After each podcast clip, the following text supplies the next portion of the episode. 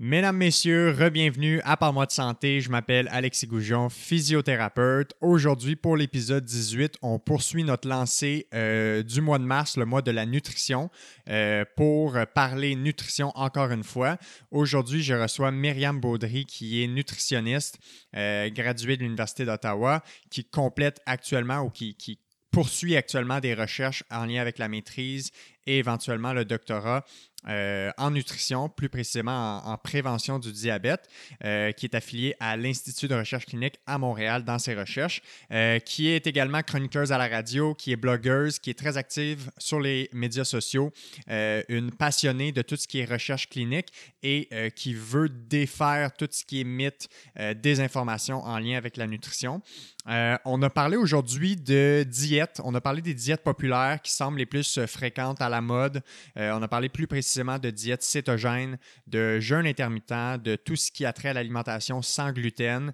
Euh, puis en deuxième partie de podcast, on a plutôt abordé tout ce qui est mouvement anti-diète. Donc, la culture des diètes qui a été beaucoup remise en question euh, au courant de l'année 2020 en lien avec le mouvement Health at Every Size, donc la santé à tous les poids, toutes les formes, euh, en lien aussi avec toute les, la, lutte contre la grossophobie dans le domaine de la nutrition, de l'alimentation. Puis on a terminé à la fin en parlant un petit peu de ce qu'elle fait en recherche par rapport à la prévention du diabète euh, en lien avec la nutrition. Et euh, d'ailleurs, si vous n'avez pas encore écouté l'épisode 17 précédent de il y a deux semaines avec Maxime Saint-Onge, euh, je vous conseille fortement d'aller l'écouter. Il y a beaucoup de, de, notions qui, qui, se chevauchent dans ces deux épisodes-là en lien avec la perte de poids, les diètes, etc. donc, deux épisodes qui se complémentent très bien. Et euh, voilà, donc euh, encore une fois, je vous invite, si c'est important pour vous, de euh, l'éducation en lien avec la santé, la prévention en lien avec toutes les mythes et la désinformation en santé, plus principalement ou plus précisément cette semaine en lien avec la nutrition. Je vous invite à vous abonner au podcast, à commenter, à partager les épisodes, à aller rejoindre les différentes plateformes de Parle-moi de santé sur les réseaux sociaux, donc euh, Facebook, Instagram, YouTube, Twitter, etc. Euh, donc voilà, sans plus attendre, je vous laisse apprécier cette merveilleuse conversation qui a duré quand même 1h50, un long épisode, euh, épisode 18 avec la nutritionniste Myriam Baudry.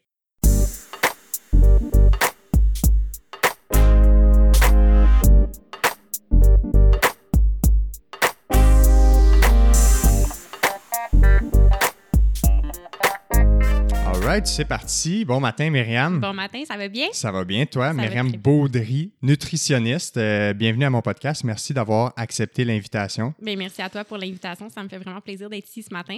Puis là, aujourd'hui, on a un menu assez euh, alléchant. On a un gros programme sur la table. On veut parler de diète, on, on veut parler de plein de sortes de diètes différentes. On veut parler aussi du rôle de la science euh, au niveau de la nutrition. Mm-hmm. Euh, toi, tu es nutritionniste, puis tu termines actuellement, ou en fait, tu entames actuellement ta maîtrise euh, en recherche en nutrition. Veux-tu me parler juste avant, pour qu'on, avant qu'on se lance dans le vif du sujet, parle-moi un peu de qu'est-ce que tu as fait comme background d'études, comme nutritionniste, puis maintenant, qu'est-ce que tu fais, ça ressemble à quoi tes projets, puis qu'est-ce qui t'a amené vraiment à plonger euh, dans la science de la nutrition, si on veut, parce que c'est une science qui semble aussi quand même jeune, mm-hmm, euh, puis qui, je crois, a beaucoup d'avenir puis de potentiel pour la suite des choses. Ah, tout à fait. Ben moi, je suis originaire euh, de Gatineau, puis j'ai un parcours scolaire un peu atypique, donc j'ai fait mon secondaire en Outaouais, puis assez jeune, en fait, à 14 ans, j'ai découvert la profession de nutritionniste, puis pour moi, ça a été comme un coup de cœur professionnel. À partir de ce moment-là, j'ai vraiment eu aucun doute que c'était ce que je voulais faire donc, j'ai fait le grand saut directement du secondaire à l'Université d'Ottawa. Donc, j'ai fait mon bac en nutrition à l'Université d'Ottawa, quatre super belles années. Euh, puis, c'est ça. Assez tôt dans mon parcours aussi, je te dirais, dès ma deuxième année, euh, j'ai eu un intérêt pour la recherche. Donc, déjà là, j'ai commencé à enligner mes flûtes pour euh, pouvoir aller à la maîtrise après. Puis, au fur et à mesure, pour vrai, moi, j'aime tout de la nutrition. J'ai aimé tous mes stages, tant en nutrition clinique à l'hôpital, en nutrition publique. j'ai évidemment beaucoup aimé la recherche aussi, mais euh, en classe, je me souviens encore d'être assis, d'entendre euh, les différentes notions qu'on voyait, euh, quoi faire si quelqu'un a un haut cholestérol, une personne avec le diabète et tout ça. Puis bon, on voit des recommandations et tout, mais moi, j'étais tout le temps laissée avec la question de mais pourquoi? Pourquoi, Ouais, d'où ouais, est-ce que ça vient? Exactement, de pousser plus loin. Donc, euh, c'est ça. Pour moi, c'était vraiment un no-brainer d'aller à la maîtrise euh, après. Donc, euh, j'ai terminé mon bac en septembre 2020, un peu en retard avec la pandémie. Puis, j'ai commencé ma maîtrise à l'Université de Montréal. C'est une maîtrise avec mémoire. Donc, je fais de la recherche. Puis, je suis affiliée à l'Institut de recherche clinique de Montréal où on fait, on a un projet de recherche en cours en ce moment qui évalue l'effet de la supplémentation en acide gras oméga 3 sur la prévention du diabète de type 2. Donc, ce côté je te dirais que c'est ça. Au niveau de mes projets, j'ai toujours eu un intérêt pour la communication. Une chose qui, euh, assez rapidement, euh, quand j'ai commencé à étudier en nutrition, ou même avant, qui me fâchait, c'était de voir des pseudo-experts euh, dire un peu tout et n'importe quoi euh, sur les médias sociaux. Même quand j'allais dans les librairies, des fois, je voyais des livres écrits par des gens qui n'ont pas les qualifications pour parler nutrition. Ouais. C'est quelque chose qui me, qui me frustrait vraiment. Euh, donc, j'ai toujours eu cet intérêt-là pour la communication. Donc, depuis l'année passée, ça va bientôt faire un an, je suis chroniqueuse pour l'émission Feu vert au 94.5 Unique FM où je fais des chroniques de nutrition euh, à toutes les semaines. C'est un petit mandat que j'aime vraiment beaucoup. Euh, je, fais, je suis aussi rédactrice présentement pour le blog de Katia Brica, qui est la fondatrice de La Recette Parfaite. Avant ça, j'ai aussi été rédactrice pour le blog de The Balance Dietitian. Je pense que c'est une de mes collègues nutritionnistes. sa Ouais, pratique ouais, ouais. A, a changé de nom, mais en tout cas, j'ai toujours eu cet intérêt-là pour la communication, pour la rédaction euh, et tout ça.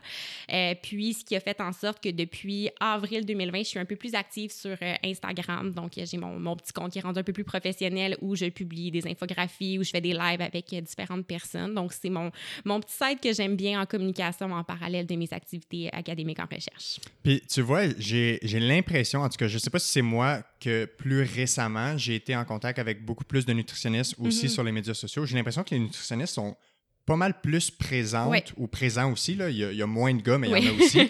euh, que par exemple des physios, des médecins, des infirmières sur les réseaux sociaux. J'ai l'impression que c'est une profession qui s'est un peu plus appropriée la volonté de partager de l'information euh, ou de vulgariser du contenu. Euh, la science, comme on disait tantôt, est assez jeune en Vraiment. nutrition, fait que c'est très prometteur pour l'avenir.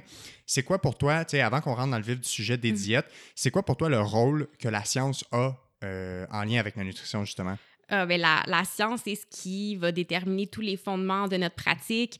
Euh, c'est ce qui va nous permettre euh, d'avoir des recommandations adéquates euh, pour différentes maladies, pour la population générale sur quel traitement nutritionnel on doit faire, autant appliqué pour une condition particulière, pour une tranche d'âge, pour une population spécifique. Puis la science en nutrition a, est un gros défi, étant donné que, puis on pourra en reparler peut-être plus tard, mais on a des données sur, par exemple, dans des études épidémiologiques sur des très, très grandes populations, mais puis où est-ce qu'on on a beaucoup de monde, un long suivi, mais où les données sont de moins bonne qualité souvent parce que c'est des données auto-rapportées, tu d'essayer d'évaluer ce que, je sais pas moi, 40 000 personnes consomment, bien, c'est certain que tu n'as pas autant de détails euh, que si tu as un petit groupe de 20 personnes que tu suis étroitement pendant deux semaines, un mois et tout ça. Donc ça, je te dirais que c'est un gros défi. Puis euh, la science, à mon sens, elle est tout aussi importante aux yeux du public, étant donné que eux, avec Dr Google, peuvent trouver à peu près n'importe quoi euh, sur l'alimentation, sur ce qu'ils pensent qui est bon, qui, qui est adéquat pour eux. Donc, je pense Ouais. que c'est vraiment important d'être capable de leur présenter euh, voici les faits, voici les risques et bénéfices associés à certaines diètes, à certaines pratiques. Puis vous, à partir de là, on vous invite à vous faire une tête puis prendre une décision qui est adéquate pour vous. Euh, fait que je sais pas si ça répond à la, à la Ouais, mais question, mais, absolument. ça, ça a un rôle qui est, qui qui est primordial. là. On a besoin. Ouais. La, la nutrition, c'est une science, en fait. Donc, on a définitivement besoin d'elle pour progresser.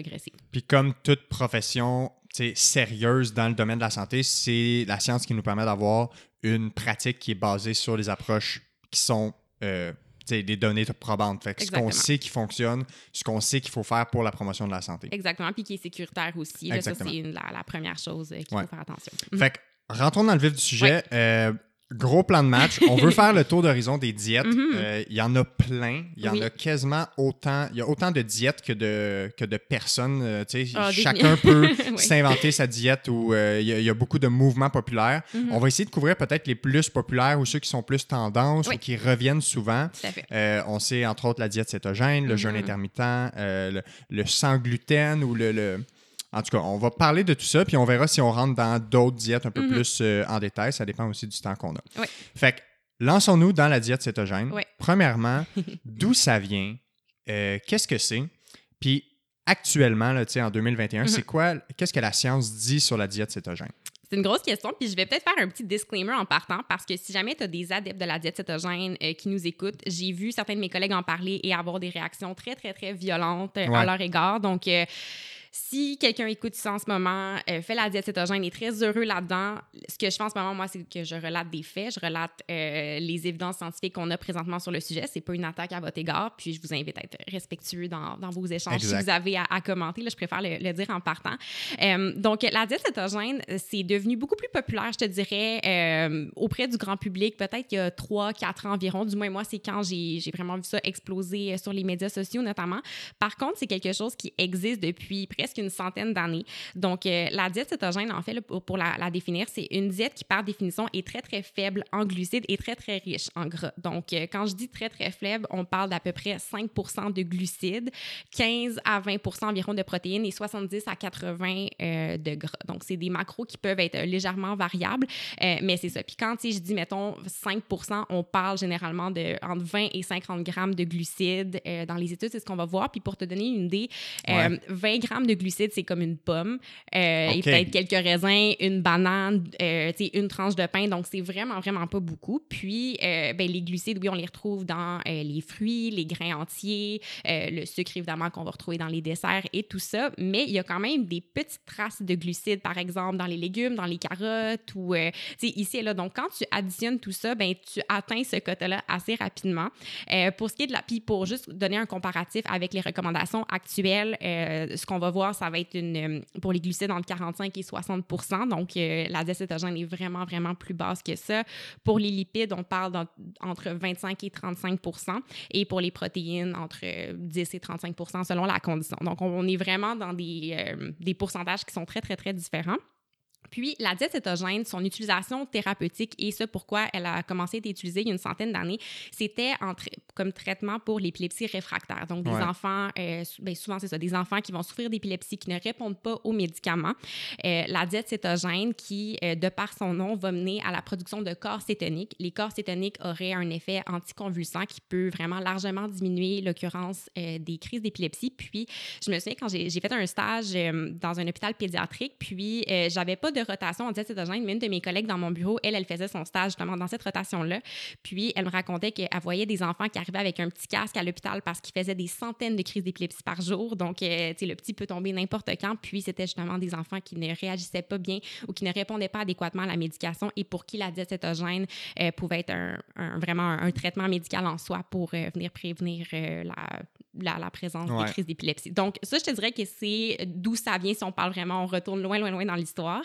Sinon, ça a été repopularisé, pardon, euh, c'est ça, il y a environ 3-4 ans. Puis, euh, ben, d'abord, beaucoup pour tout ce qui est la perte de poids comme traitement potentiel de l'obésité. Puis là, on, entend aussi d'autres choses par rapport euh, au traitement du diabète, pour le foie gras. Donc, il y a d'autres applications qui commencent à générer de l'intérêt, même pour le cancer aussi. Donc, je te dirais que c'est une avenue de recherche qui est vraiment assez en ébullition. Je ne sais pas si toi, dans ta pratique comme physio, tu as des patients qui sont venus te voir puis qui t'ont parlé de ça, parce que je sais que, bon, souvent la, la, notre alimentation, ça peut être quelque chose dont on parle aux différents professionnels de la santé qu'on côtoie. Oui, ben en fait, le, le c'est pas pas nécessairement très présent dans ma pratique, mm-hmm. mais comme physio, on est très proche des gens, c'est souvent un suivi pas nécessairement un suivi à long terme, mais souvent les gens, quand ils vont avoir les mêmes bobos, ils vont revenir nous voir. Mm-hmm. Fait qu'on apprend à connaître les gens, leur famille, leurs amis, euh, leur, leur sport, leur, à la limite leur diète, parce qu'on parle de tout et de rien. Absolument. Euh, puis, tu sais, il y a des cas qu'on va voir post-chirurgie qu'on peut voir pendant un an, mm-hmm.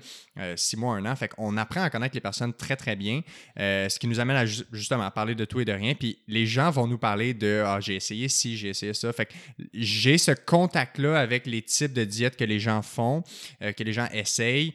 Peut-être ça reste plus dans l'anecdote, tu sais, mm-hmm. de moi, ma soeur, ça a fonctionné, ou moi, j'ai vraiment perdu beaucoup de poids avec ça. Euh, je sais que, je sais pas où est-ce que la recherche est là-dedans, mais mhm. pour les douleurs chroniques, il y a beaucoup de gens qui s'intéressent aux différents types de mhm. diètes, aux différentes approches euh, nutritives pour essayer de gérer tout ce qui est, entre guillemets, marqueurs inflammatoires. Mhm. on, en reparlera peut-être tantôt. Fait que moi, c'est le... C'est peut-être le, seul contact que j'ai avec ça, mais moi, j'ai un intérêt pour la nutrition en général. Fait que je, je cherche à comprendre c'est quoi tout l'engouement autour de ça. Et euh, je pense que c'est important aussi de déconstruire juste en général tout ce qui est autour des diètes, mais encore Ouais. plus précisément après ça dans chacun. Parce que moi, ce qui me frappe le plus quand on entend ça, c'est le pourcentage de lipides. Oui. Puis tu sais, moi, j'ai un gros background en cardiovasculaire Ouais. avec ce qu'on fait à l'école. Mhm. Fait que dans ma, dans, dans ma tête, c'est un non-sens. Fait que j'ai Mhm. hâte de t'entendre parler Ouais. là-dessus. Puis je trouve ça super intéressant ce que tu dis parce que souvent les gens, justement, la quantité de gras, c'est vraiment ça qui va les frapper. Puis, tu sais, si on, a- on avait enregistré cet épisode-là dans les années 90, où là, là on dirait que euh, au 21e siècle, c'est vraiment les, les glucides qui font peur à tout le monde, alors que si tu remontes à une trentaine d'années, ben là, c'était le gras, le méchant. Puis en nutrition, il y a un peu cette tendance-là, on dirait, de toujours essayer de, de trouver c'est qui le coupable dans les macronutriments, dans les nutriments. Euh, tu sais, tu mentionnais le gluten tantôt. Donc, on a comme ouais. cette tendance-là à essayer de pointer une seule chose, euh, de, de pointer une seule chose du doigt. Puis présentement, je te dirais que c'est les glucides qui font un peu peur euh, à tout le monde. c'est eux qui mangent la claque. Oui, exactement. Puis, euh, je sais pas s'il y a un angle en particulier, que parce que j'ai nommé différentes conditions. Est-ce qu'il y en a un en particulier que tu as envie qu'on aborde d'abord? Parce que je peux m'en aller dans toutes les directions avec ça. ben, vas-y dans la direction que tu penses. Tu sais, mettons à la base, euh, mettons qu'on commence avec la Ouais. perte de poids. Mhm. OK? Ouais.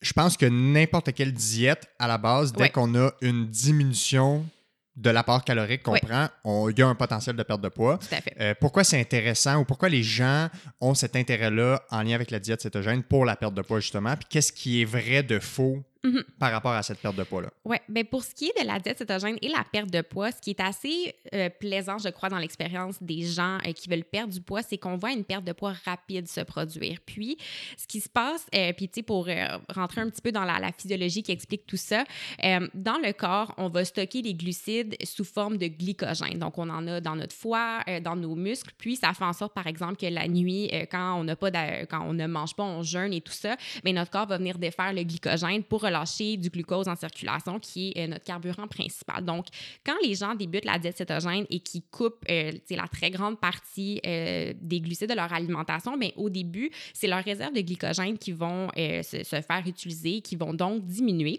Donc, c'est ça, le, le glucose est relâché en circulation, blablabla. Puis, euh, vient un temps où là, on n'a plus de, de réserve de glycogène ou vraiment plus beaucoup. Puis, ce qui est pertinent de savoir, c'est que chaque gramme de glycogène dans le corps est stocké avec 3 à 4 grammes d'eau.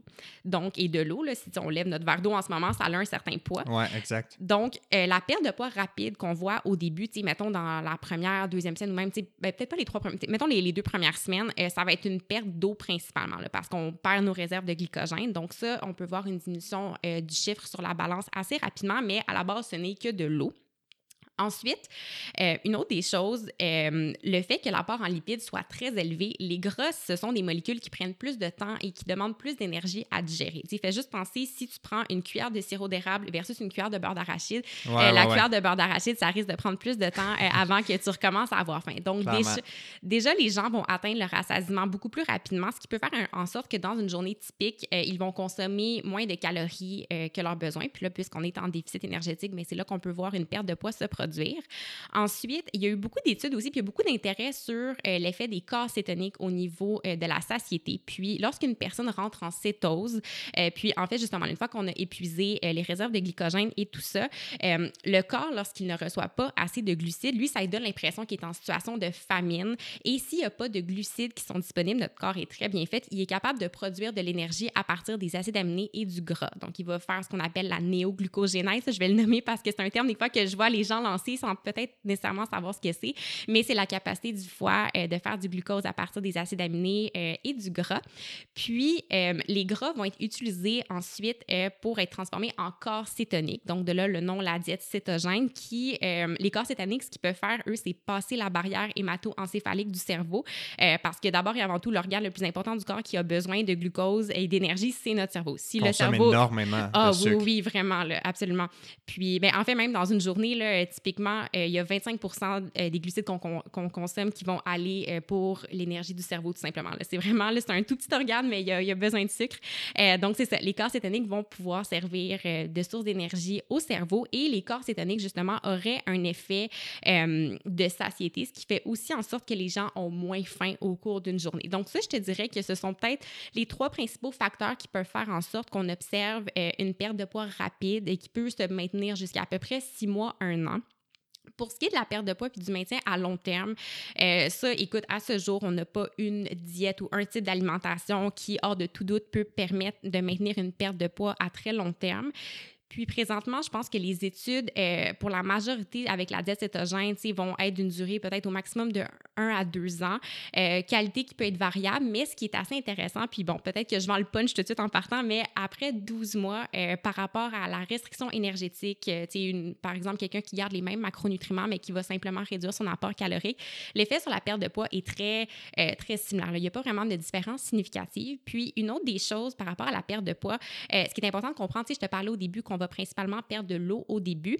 Mais le corps, lui, quand il a l'impression qu'il est en famine, puis même s'il n'est pas proprement dit en famine parce qu'il va quand même recevoir euh, du grand, grande quantité, des protéines et tout ça, lui, il a l'impression que là, OK, mon Dieu, il faut que je m'assure d'avoir du glucose pour le cerveau et il va se mettre à dégrader un peu tout ce qu'il y a dans, dans le, ben, pas, pas, proprement dit dégrader tout ce qu'il y a dans le corps, mais il va autant venir dégrader euh, les réserves du tissu adipeux, mais aussi des muscles. Donc, euh, les gens parfois vont perdre du poids, oui, mais vont également perdre de la masse maigre. Ouais, masse et musculaire. Oui, exactement. Et puis ça, c'est pas ce qui est nécessairement souhaitable. la masse musculaire, c'est très important. Et lorsqu'on en perd, c'est beaucoup plus euh, difficile à regagner. Puis, ben, tu sais, toi, comme physio, tu dois bien, bien connaître ça. mais par exemple, pour les personnes, lorsqu'elles vieillissent, c'est très important d'avoir une bonne masse musculaire euh, pour prévenir les chutes, pour être capable de rester actif physiquement. Puis, la masse maigre a aussi des, euh, des rôles importants au niveau du métabolisme énergétique. Donc, la masse maigre, c'est quelque chose qu'on veut garder. tout le monde ne perd pas systématiquement de la masse musculaire avec la diète cétogène. Ça va dépendre de leur rapport en protéines, s'ils sont actifs physiquement aussi. Mais c'est toujours quelque chose à garder, euh, pas trop loin dans sa tête que c'est pas parce que le chiffre descend sur la balance automatiquement que c'est tout de suite positif. Si on a juste perdu de l'eau et de la masse maigre, ben c'est pas nécessairement euh, positif en ce sens. Donc, euh, pour la perte de poids, je te dirais que c'est pour la diète céto, c'est pas mal ça disons, dans les lignes directrices générales, je te dirais que, puisqu'on sait qu'après un an, il n'y a pas de différence significative au niveau de la perte de poids entre les diètes, ça revient un peu euh, au choix du patient ou du client selon sa situation actuelle, selon euh, sa, condition médicale. Si c'est quelque chose qu'il veut essayer, ben, c'est comme un, outil qu'on peut avoir dans notre coffre. Puis, petite nuance importante, j'aurais peut-être dû le mentionner au début, je te décrivais les différents macros, euh, les pourcentages pour les glucides et tout ça pour la diète cétogène, mais dans la littérature scientifique et dans le langage on entend beaucoup, tu sais, la, la, diète keto, la diète keto, blablabla. Mais il y a des gens pour qui ça va être tout simplement une diète plus faible en glucides et riche en gras, mais pas nécessairement la diète cétogène qui va venir induire la cétose. Donc, il y a des gens, par exemple, qui vont peut-être réduire leur rapport euh, en glucides, tu sais, passer de 50% à 20% 20% qui est quand même bas, mais c'est pas le 5% de la diète cétose. Donc, dans ces cas-là, on n'est pas nécessairement en cétose. Puis, tu sais, si quelqu'un est mieux en consommant un peu moins de glucides, un peu plus de gras, puis que son état de santé est correct, il est bien là-dedans, ben, moi, je suis ouverte à l'accompagner dans cette voie-là, mais tout en ayant en tête justement que le, si la perte de poids est le seul objectif, ben, ça peut peut-être être pertinent d'aller regarder un peu ce qu'il y a autour.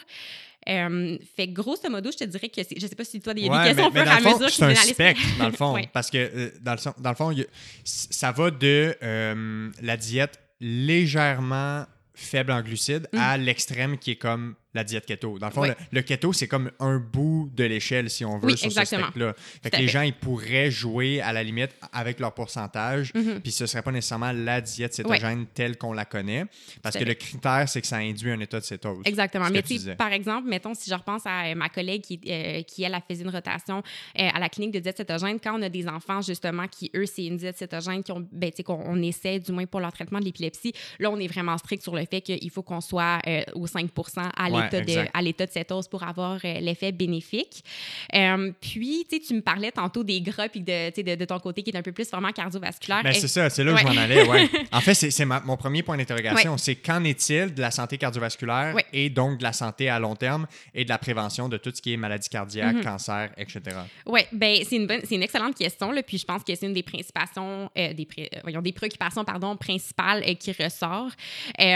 comme je te disais, en ce moment, les études vont aller jusqu'à un an, deux ans. Puis on s'entend ce que je mange cette année et l'année prochaine ne va pas nécessairement euh, permettre de prédire ma santé à 50 ans, ou du moins, il faut qu'on ait les habitudes sur plusieurs, plusieurs années avant que ces maladies-là se développent.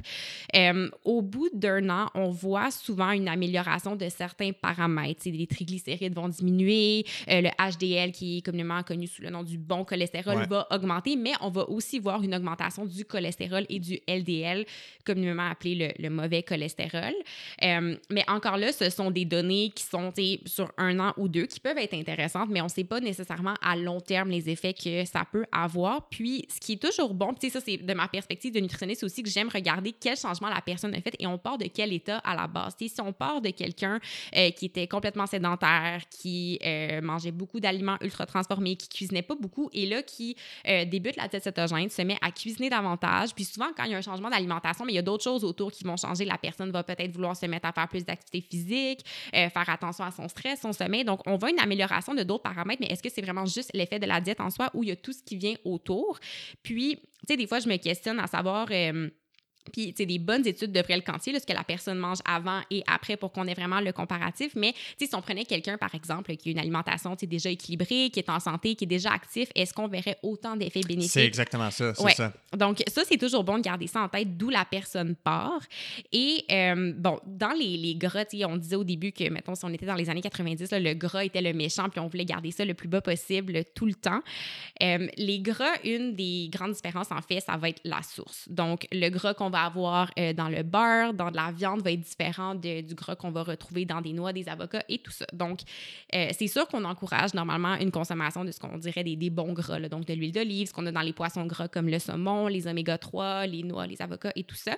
Euh, ça, c'est ce qu'on appelle les gras monoïns ou poly, polyinsaturés, pardon. Donc, c'est ça, les, les, bons gras dans le langage populaire. Puis, on a de l'autre côté ce qui est appelé les mauvais gras qui sont un peu plus à limiter, donc les gras trans et les gras saturés. Puis, pour atteindre un 70 à 80% de gras, qui est vraiment beaucoup, oui, on peut avoir des gras de, qui viennent des noix, euh, des végétaux et tout ça, mais pour être capable de se rendre jusqu'en haut, euh, il faut à un certain point inclure euh, des gras qui sont d'origine animale. Puis, je sais pas si tu as déjà vu le fameux le, café keto là, avec le gros cube de beurre dedans et tout ça.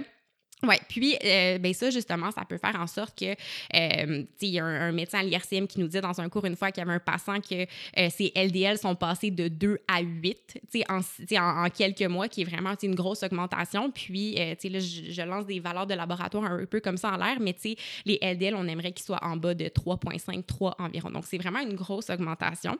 Puis, dans les études épidémiologiques, on voit une relation que je trouve assez intéressante. Là, c'est sûr que, là, je te parle d'études épidémiologiques, donc c'est des associations. Euh, c'est une étude transversale où est-ce qu'on voit à un moment qu'est-ce qui se passe. Donc, on prend une population à un moment, puis on regarde c'est quoi que les chiffres Exactement. Donc, tu sais, c'est comme quand je te disais au début, ça, c'est intéressant parce qu'on a des grosses populations, mais il faut faire attention à la généralisation des données. Mais quand même, on va voir une espèce de relation en U mhm. dans la consommation de glucides. Donc, plus euh, au niveau de la mortalité, en fait, il faut que je dise l'autre variable. Donc, il y a une relation en U entre la consommation de glucides et la mortalité. Donc, moins on en consomme, plus notre mortalité serait élevée et plus on en consomme. Donc, si on est encore, mettons, dans les, les pourcentages, quelqu'un qui consommerait 65, 70, 75% de glucides, ben un peu comme les gras, quand on est rendu à être aussi élevé, ben ça se peut qu'il y ait des sucres euh, qui viennent d'aliments ultra transformés. Euh, puis, une consommation très élevée de glucides peut aussi mener à l'augmentation des triglycérides, par exemple. Donc, il y a d'autres marqueurs qui vont, quand on est dans les extrêmes, généralement, c'est là qu'on. C'est comme dans bien les choses. Exactement. Puis, ce qui est intéressant, c'est que la mortalité, elle est plus basse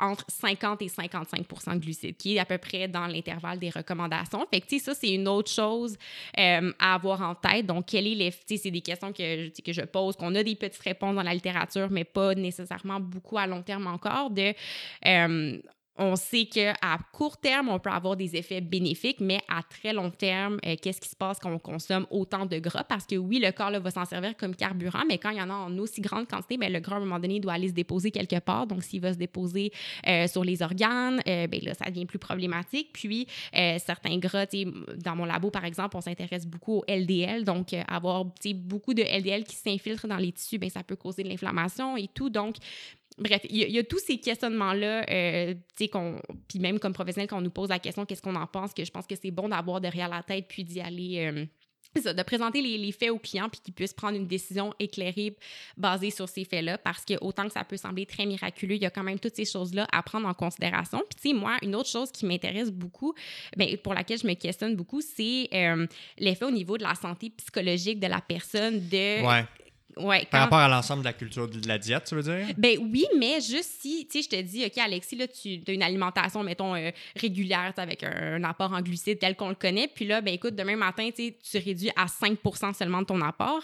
Euh, puis comme je te disais, ça monte très rapidement. Donc, tu sais, il faut que tu sois capable de compter combien de glucides tu manges, de t'assurer de manger suffisamment de gras. Euh, donc, la place de l'alimentation dans la tête d'une personne peut se mettre à prendre beaucoup de place étant donné qu'on se met à calculer, tu sais, un, un paquet de, de trucs et tout ça. Euh, durant les sorties sociales, euh, si tu vas dans un souper, puis là, finalement, mais je veux dire, généralement, on n'est pas à 5 de glucides euh, Ouais, dans ouais, un ouais. souper. Donc, au moins, il y a tout cet aspect-là aussi de, tu sais, l'alimentation, la nutrition, tu sais, c'est- super important. Puis, euh, tu sais, c'est une chose qui a un impact sur notre santé, mais c'est pas la chose qui devrait prendre toute la place dans notre tête. Euh, tu sais, si toute notre vie, notre organisation tourne autour uniquement de la gestion de notre alimentation, à mon sens, il y a un déséquilibre en ce sens. Il y a des gens qui se sentent pas restreints du tout, qui sont très heureux là-dedans. Puis, ce qu'on voit, c'est que tu sais, les gens souvent vont être contents de pouvoir manger du fromage qui est gras, du bacon en grande quantité, tout ça, qui sont normalement des aliments qui ont un peu le, les mauvaise presse. Ouais, exactement. Donc, tu sais, il peut y avoir une satisfaction euh, par rapport à ça. Mais en tout cas, pour moi, c'est toujours une chose aussi, je trouve, qui est bonne d'avoir en tête quelle relation la personne a avec son alimentation à la base. Fait que, ouais. Mais c'est parce que ça peut. Il y a un potentiel de, Mhm. que ça mène vers une certaine détresse psychologique ou un certain euh, contrôle sur Ouais. tout, sur le calcul, de tout le temps être hyper vigilant, de, puis à la limite que ça prenne un peu trop une grande Ouais. part dans la préparation de l'alimentation ou, ou- ou des repas qui devrait rester euh, plaisante. Exact, oui. c'est ça l'affaire. Il y a beaucoup de plaisir qui est autour de l'assiette, qui est autour de manger, autour Ouais. de la nourriture. Puis la culture des diètes, que ce soit cétogène ou autre, euh, a tendance à, à bombarder un peu ce plaisir-là, puis de, de très catégoriser dans Mhm. des bons aliments, des mauvais aliments, des aliments qu'on a juste le droit le week-end, des aliments qu'on triche. Euh, puis il y a tellement de parallèles dans ce que tu as parlé en lien Mhm. avec la nutrition, puis ce que moi je vois en santé physique Ben ou oui. en blessure. Mhm. Euh, tu sais, tu parlais tantôt de la courbe en U, que ça a, ben, c'est comme dans plein de choses, c'est Ouais. une question d'équilibre et de dosage. Euh, J'ai un des derniers épisodes qui est en lien avec l'arthrose, ben, Mhm. on sait que, tu sais, souvent les gens, ils pensent que la course à pied, ça cause l'arthrose, tu sais, puis que s'ils courent, ben, Ouais. ils vont avoir des genoux usés. Alors que, hors de tout doute, maintenant, les études savent que la, la course à pied, bien dosée, bien équilibrée, ne cause pas l'arthrose. Au contraire, diminue l'incidence de l'arthrose. Mais c'est une courbe en U. Ouais. Fait que ceux qui font pas du tout d'activité physique vont développer plus d'arthrose. Ceux qui en font dans les recommandations Mhm. canadiennes, les lignes directrices bien dosées vont diminuer leur incidence d'arthrose. Puis ceux qui en font beaucoup, fait qu'on parle d'athlètes de haut niveau, élites professionnels, qui ont été surentraînés, souvent qui ont été blessés à répétition, qui ont couru sur des blessures, mais eux font plus d'arthrose. Mais les gens, des fois, extrapolent ces données-là, puis ils disent Ah, ben, eux, ils courent beaucoup, puis ils font de Mhm. l'arthrose. Mais c'est tout le temps une question d'équilibre, comme bien les choses, comme quand on voit en alimentation Ouais. également. là. Tout à fait. Puis il y a deux choses aussi. On parlait du gras, puis euh, on disait au début justement que les glucides ont très mauvaise presse euh, tu sais, dans les 5-10 dernières années. Euh, mais les glucides, c'est le carburant préféré du corps. Euh, tu sais, Même avec une diète cétogène qui est très faible, on a besoin d'un certain apport en glucides dans notre journée. Et les produits qui sont riches en glucides, si on passe aux fruits notamment, qui sont riches en vitamines et minéraux, les grains entiers qui sont riches en fibres, en vitamines du complexe B, euh, notamment les fibres qui, euh, on s'en rend compte de plus en plus, ont une grande importance au niveau de la santé de notre flore intestinale, là, le, le microbiote qui est très, très à la mode euh, ces temps-ci, mais qui a des, des impacts défini- Ouais. définitifs sur, sur notre santé. Donc, les, les glucides ont leur place dans une alimentation équilibrée. Ce n'est pas le diable et ce ne sont, ils ne sont surtout pas la cause de toutes les maladies chroniques qu'on voit présentement. Puis ça, je te dirais que c'est une chose qui me dérange beaucoup dans le discours que j'entends autour de la diète cétogène ou même des autres diètes populaires. J'ai aucun problème si tu viens me voir, tu as des questions, tu es curieux, puis tu veux que je t'encadre euh, pour le faire de façon adéquate, mais je déteste profondément la désinformation que je Ouais. vois autour de ça. Euh, tu sais, si quelqu'un se sent mieux en mangeant moins de glucides, euh, sa santé est correcte, il est bien là-dedans, cool, j'ai aucun problème avec ça. Mais de venir dire que les glucides à eux seuls causent toutes les maladies qu'on voit aujourd'hui, euh, que ce soit l'obésité, le diabète, le syndrome métabolique, euh, c'est vraiment euh, sursimplifier la Ouais, c'est complexité. aberrant, en fait. Exactement. Puis, euh, il y a une théorie aussi euh, qui est beaucoup, euh, tu sais, qui est très à la source aussi, je te dirais, de tout ce qui est par rapport au poids et la diète cétogène. Et je vais essayer de bien le traduire en français, là, mais c'est la théorie de l'obésité induite par l'insuline. Puis, c'est une autre des choses aussi. Qui, qui, est très abordé, le fait que si tu ne consommes pas de glucides, ben, tu as une sécrétion d'insuline qui est beaucoup moins importante. Puis l'insuline, peut-être pour ceux qui sont euh, moins familiers avec ce que c'est, c'est une hormone anabolisante, donc qui va permettre au corps d'absorber le sucre. Et euh, l'insuline étant une, une, hormone pardon, de stockage, euh, va par exemple augmenter la formation du glycogène dans le corps, va stimuler la lipogénèse, donc le stockage des triglycérides dans le tissu adipeux et tout ça.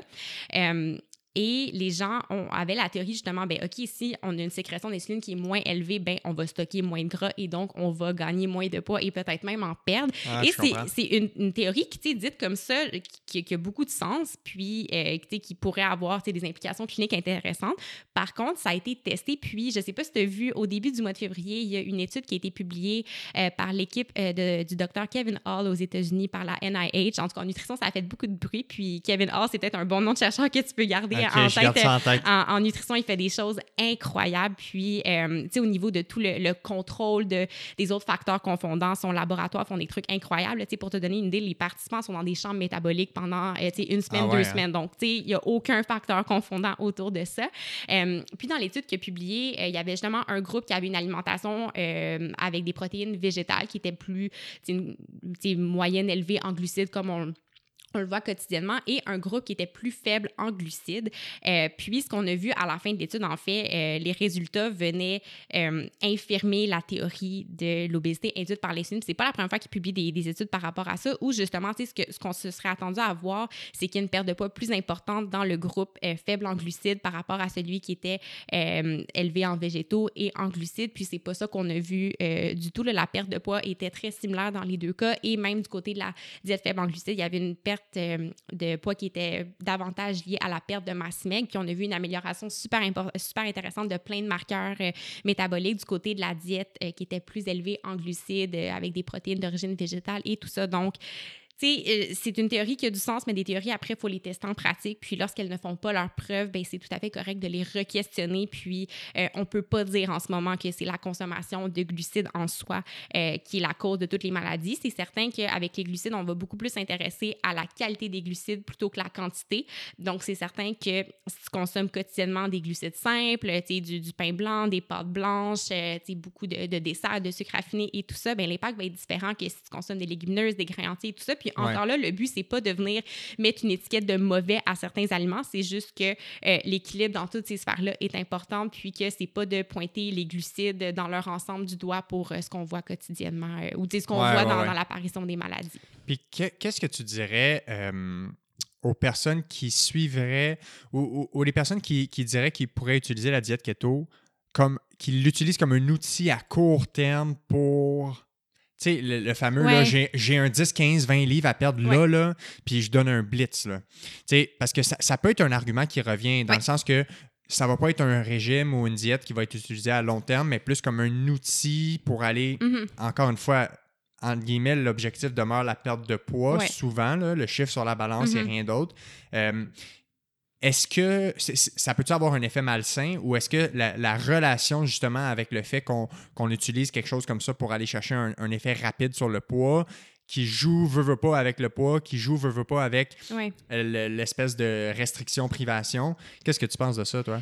Euh, ben, c'est sûr que ça, ça, dépend de chaque personne. Je verrais aussi, bon, c'est quoi la presse euh, et le besoin de perdre 15-20 livres à un moment présent. Puis, tu sais, moi, une des choses, une des questions qu'on va souvent poser aux gens, c'est, tu sais, cette façon-là de s'alimenter, est-ce que tu te vois manger de cette façon-là pour les 5, 10, 15, 20 prochaines années de ta vie? Parce qu'on s'entend, là, je sais pas, l'espérance de vie est autour de 80 ans, si on mange pendant trois mois sur cette vie de 80 ans une diète cétogène, euh, c'est pas ça qui va faire un impact, euh, qui va avoir un impact sur euh, toute notre vie. Donc, pourquoi ne pas commencer plutôt à, implanter des petits changements qui sont réalistes au fur et à mesure pour atteindre un objectif qui, oui, peut-être que la personne, c'est la perte de poids, mais je pense que c'est toujours intéressant d'avoir des, des objectifs autres sur lesquels les gens ont plus de contrôle, que ce soit d'améliorer des, des, paramètres, des marqueurs euh, cardio-métabolique dans le cadre de certaines maladies. Puis, euh, tu sais, comme on disait au début, ça demande vraiment un changement euh, dans notre façon de s'alimenter, de passer de, bon, avoir une alimentation qui euh, contient une quantité moyenne élevée de glucides à pas du tout. Puis après, euh, de revenir à une alimentation normale, tu sais, c'est comme deux changements très extrêmes sur souvent un court laps de temps. Puis une chose, il y a, il y a quelques études qui l'ont documenté, il n'y en a pas beaucoup encore, mais les gens, par exemple, qui vont suivre une diète cétogène puis qui vont avoir une journée de, de triche, entre guillemets, j'aime pas particulièrement ce mot-là, mais l'augmentation super rapide du glucose euh, dans le sang après avoir passé des semaines ou des jours sans en avoir, c'est quelque chose qui peut être toxique pour les cellules. Donc, qui n'est pas nécessairement sans, euh, sans impact. Puis là, tu sais, je le dis avec, euh, avec prudence parce que, bon, on a quelques études qui le montrent, mais c'est quand même quelque chose à avoir en tête que tu sais, si on arrête de consommer quelque chose, puis pouf, on le ramène d'un coup, euh, ça peut avoir des impacts sur la santé. Puis pour moi, il y a toute la question de, ben là, tu sais, si tu as passé trois à six mois à avoir les glucides de la mauvaise façon, à te sentir mal d'en consommer, puis on les réintègre après. Euh, en tout cas, tu sais, utiliser une diète à court terme, c'est rarement, euh, c'est rarement gagnant. Puis je pense qu'on gagne davantage à trouver un objectif qui nous tient vraiment à cœur, qui nous motive qui va pas jouer sur notre, estime personnelle, qui va pas faire en sorte que notre, poids va faire euh, le yo-yo, puis d'implanter justement tranquillement des changements qu'on va être capable de garder pour toute notre vie et non juste une petite période de 3 à 6 mois. Ouais, c'est de, sortir un peu de la mentalité du quick fix, puis d'essayer de voir qu'est-ce qu'on veut mettre en place pour des objectifs de long terme. Exactement. Parce que l'objectif final devrait être simplement d'être en santé, de se sentir bien dans son corps. Mm-hmm. Donc, ça devrait pas être axé sur le chiffre, sur la balance, même si c'est souvent, c'est comme l'objectif très superficiel que les gens vont apporter. Ça va être la raison de consultation. Mm-hmm. C'est comme quand les gens viennent me voir et ils disent C'est quoi ton objectif? Avoir moins mal. Oui, mais, non. Parce que c'est pas ça l'objectif. L'objectif, c'est être capable de lever une charge, être capable de jouer au badminton. Pouvoir aider ton fils à son déménagement. C'est ça, exactement. c'est vrai qu'ils viennent parce qu'ils ont mal, mais l'objectif réel, quand tu poses les questions pourquoi, pourquoi, pourquoi, c'est rarement juste ça.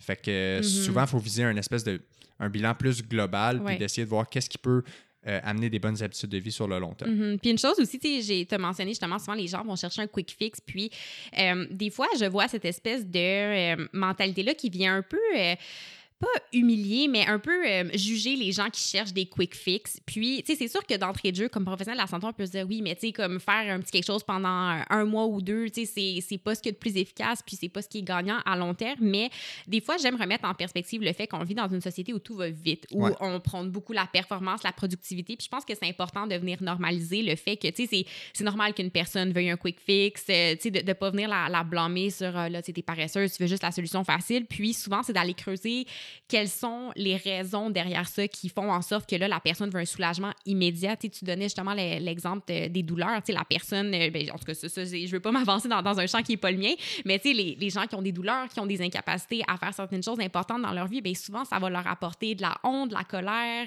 un sentiment d'impuissance et tout ça. Puis, euh, quand les gens, des fois, ont un désir de perdre de poids, qu'on va pousser un peu plus loin, mais souvent, ce qu'ils veulent, c'est d'être acceptés, c'est de gagner, euh, d'avoir plus confiance en eux, d'être accepté au travail, de cesser de se faire stigmatiser. Donc, souvent, il y a ces désirs-là un peu plus loin euh, qu'une euh, qu'une perte de poids va pas nécessairement venir soulager sur le long terme. Puis, euh, même en physio, je suis convaincue des, des gens qui vivent de la détresse parce qu'ils vivent beaucoup de douleur et tout ça. Ben, c'est une raison émotionnelle de consultation, finalement. Ben, je suis d'accord. Puis, si des fois, une certaine proportion de quick fix peut amener un, un effet positif là pour être mieux et être capable de se prendre en charge pour le long terme, des fois, il y a cet équilibre-là qui mm-hmm. peut, euh, entrer en ligne de compte. Puis je dis pas non plus que les, les quick fix ou comme ce qui va être vendu, par exemple, euh, je veux dire, les, des, des, suppléments, des brûleurs de graisse, blablabla, comme on en voit à la tonne euh, sur les réseaux sociaux ou ailleurs. C'est pas de nécessairement aller vers ça, mais de ne pas faire sentir mal la personne de OK, c'est correct, je comprends que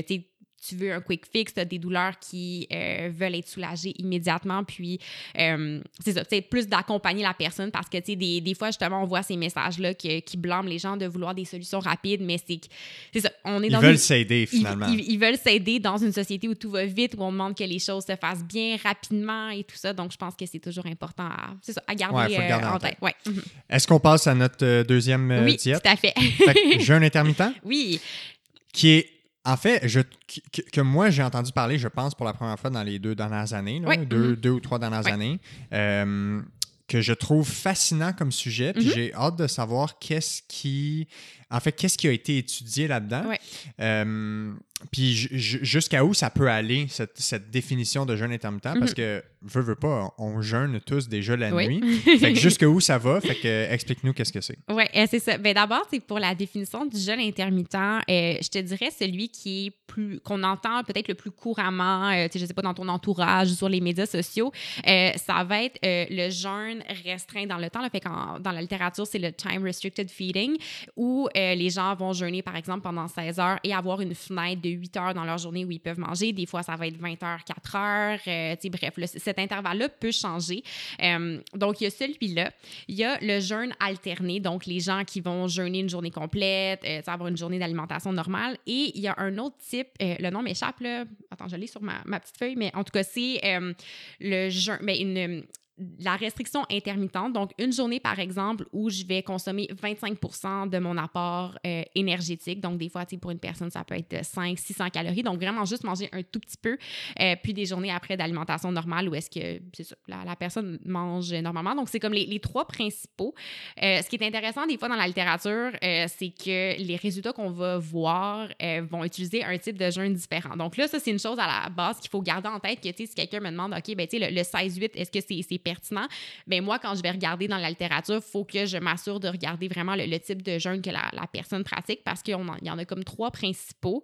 Euh, les motivations derrière le jeûne intermittent, je te dirais, sont assez similaires de ce qu'on va voir avec la diète cétogène. Puis souvent, les gens vont même euh, vont pratiquer les, les deux. Puis. euh, Ah ouais, hein? Ouais, ouais. Non, souvent, Wow. c'est- assez fréquent que les, les- les gens vont, vont pratiquer les, les deux.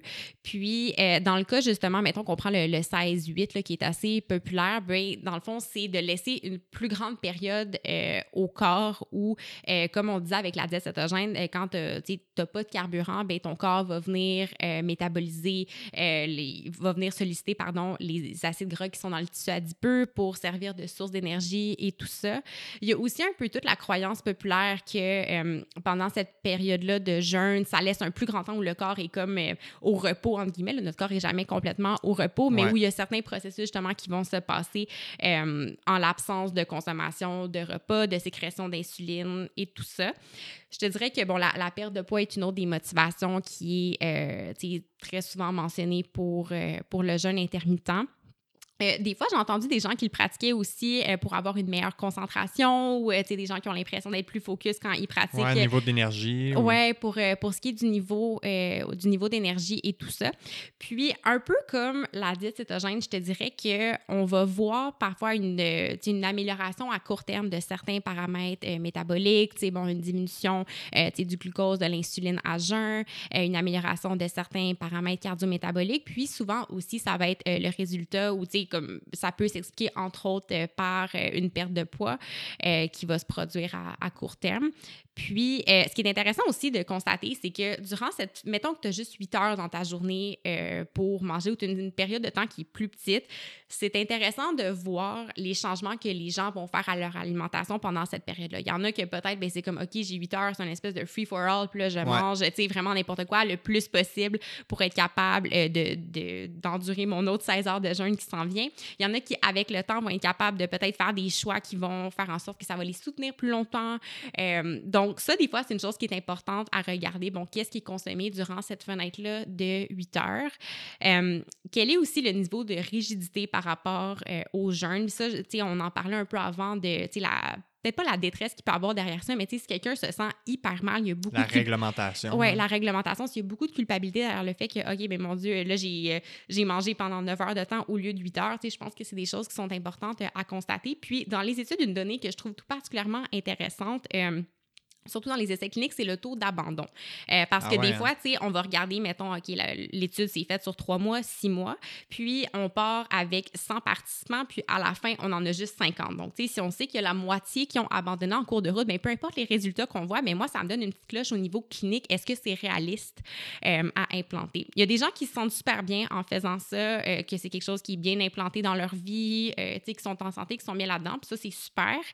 Par contre, dans les études, on va voir un taux d'abandon qui est un peu plus autour de 40% par rapport à, mettons, 20% pour euh, les diètes euh, restreintes en énergie traditionnelle. Donc, disons que tu fais une intervention de perte de poids puis que tu as juste une restriction énergétique normale, euh, on va voir un taux d'abandon qui est plus autour de 20% alors que pour le jeûne intermittent, souvent, on est plus autour de 40 Donc, tu sais, moi, comme clinicienne, ça peut me donner un indice. Est-ce que c'est quelque chose qui est réaliste à faire pour les gens à long terme? Puis, euh, il y a certaines conditions médicales qui peuvent faire en sorte que euh, jeûner euh, sans supervision médicale, ça peut être dangereux. je pense notamment aux gens qui ont le diabète de type 1, le diabète de type 2. c'est super important de consulter son médecin si c'est quelque chose qu'on veut, qu'on veut entamer. Les femmes enceintes, les enfants, les athlètes de haut niveau, les gens qui vivent avec des, des troubles de conduite alimentaire, c'est quelque chose qu'il faut définitivement faire attention. Puis ça, pour n'importe quelle diète, en fait, c'est toujours bon d'avoir son petit détecteur de troubles alimentaires allumé pas trop loin qui peut venir euh, détecter des signes précoces euh, chez ces gens-là.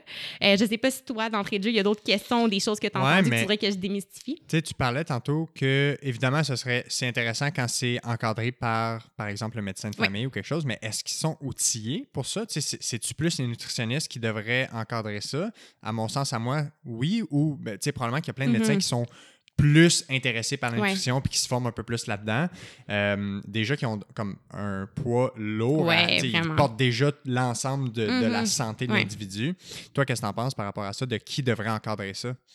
C'est sûr, eh ben, je prêche ma paroisse, évidemment, que pour tout ce qui est la nutrition, je veux dire, on, nos quatre ans d'études, nos stages et tout, c'est pas des décorations, là, ça, ça, sert à, ça sert à quelque chose. Donc, c'est certain, je pense que y a une, intervention nutritionnelle qui est implantée, c'est la nutritionniste qui est outillée et formée pour ça.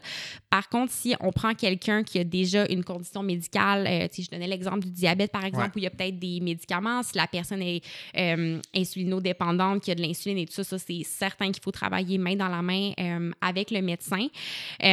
C'est intéressant que tu le mentionnes parce que souvent, il y a un médecin qui a beaucoup euh, popularisé le jeûne intermittent. Euh, c'est un médecin qui est à, Toronto, qui écrit des livres sur le sujet et tout ça, qui, est très souvent cité euh, pour donner de la, la, crédibilité au jeûne intermittent. Puis, j'invite les gens à faire attention parce que les biais, ça existe dans la population générale, mais aussi chez les professionnels de la santé. Puis, à ce... Quasiment autant, sinon ah plus. oui, oui, exactement. je veux dire, on a un, on a un attachement, on veut aider la santé des autres et tout ça.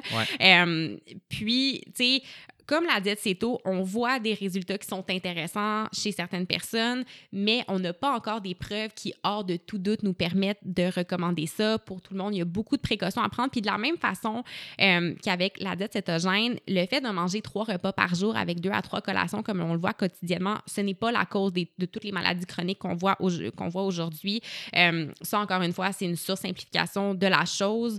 Euh, puis, tu sais, j'aime pas quand j'entends de Ah, ben, tu sais, il faudrait juste manger un repas par jour parce que c'est ça que nos ancêtres faisaient. Euh, ça, je veux dire, c'est un sophiste, c'est pas un argument euh, qui, est solide au niveau de la science. Comment mangeaient nos ancêtres, on n'a pas de données sur leur état de santé et tout ça, donc c'est pas un parallèle qui est pertinent à faire. Puis, euh, c'est ça, je veux dire, on peut très bien manger trois repas par jour, deux à trois collations, être en, être en parfaite santé. Puis si c'est notre façon de s'alimenter qui convient à notre niveau d'énergie, à nos besoins, à notre situation actuelle, je pense que c'est des choses qui sont très importantes à garder en tête. que je me suis comme un peu évadée sur la, mais la, moi, j'avais il y a une autre chose qui me venait en tête pendant que tu disais ça. Mm-hmm. Euh, tu disais tantôt que dans les études, le taux d'abandon est relativement haut, autour de 40% c'est ça que tu disais. Me semble que j'aurais une certaine, un certain malaise à proposer une intervention que tu as 40% de chance de pas aller jusqu'au bout de ça. Mm-hmm. De la même façon que si moi j'ai mon chapeau de physio puis que je propose un plan d'exercice que je me dis que je sais pertinemment qu'il y a 40% de chance qu'ils ne tiennent pas sur le, le temps requis, ben, je me dis, c'est comme quasiment vouer quelqu'un qui a une motivation fragile mm-hmm. à l'échec déjà. Fait que faut se questionner là-dessus. Pourquoi toi, tu penses que, ou en fait, est-ce que dans les études, est-ce qu'ils font leur conclusion à dire pourquoi cette diète-là semble être plus difficile à maintenir? Ça doit être une question du timing, le fait que c'est on jeûne pendant longtemps, c'est mm-hmm. plus difficile de pas entre guillemets, briser la règle de restriction? Euh, c'est une bonne question. Les, les, bonnes études devraient l'expliquer dans, dans leur discussion, ou du moins moi, avec mon chapeau nutritionniste, c'est de l'information que je trouve particulièrement intéressante. Euh, il y a le caractère restrictif de la diète en soi qui, après un certain temps, euh, les gens peuvent, pour eux, ça ne fonctionne pas. S'il y a des gens qui ont des effets secondaires aussi, ça, je ne l'ai pas mentionné pour la diète cétogène, mais pour les diètes en général, quand on fait un changement, des fois, qui est aussi drastique, on peut observer des inconforts, les gens qui se mettent à jeûner, s'ils deviennent plus, ils ont des maux de tête, plus d'irritabilité, de la fatigue, c'est des choses qu'on peut observer au début.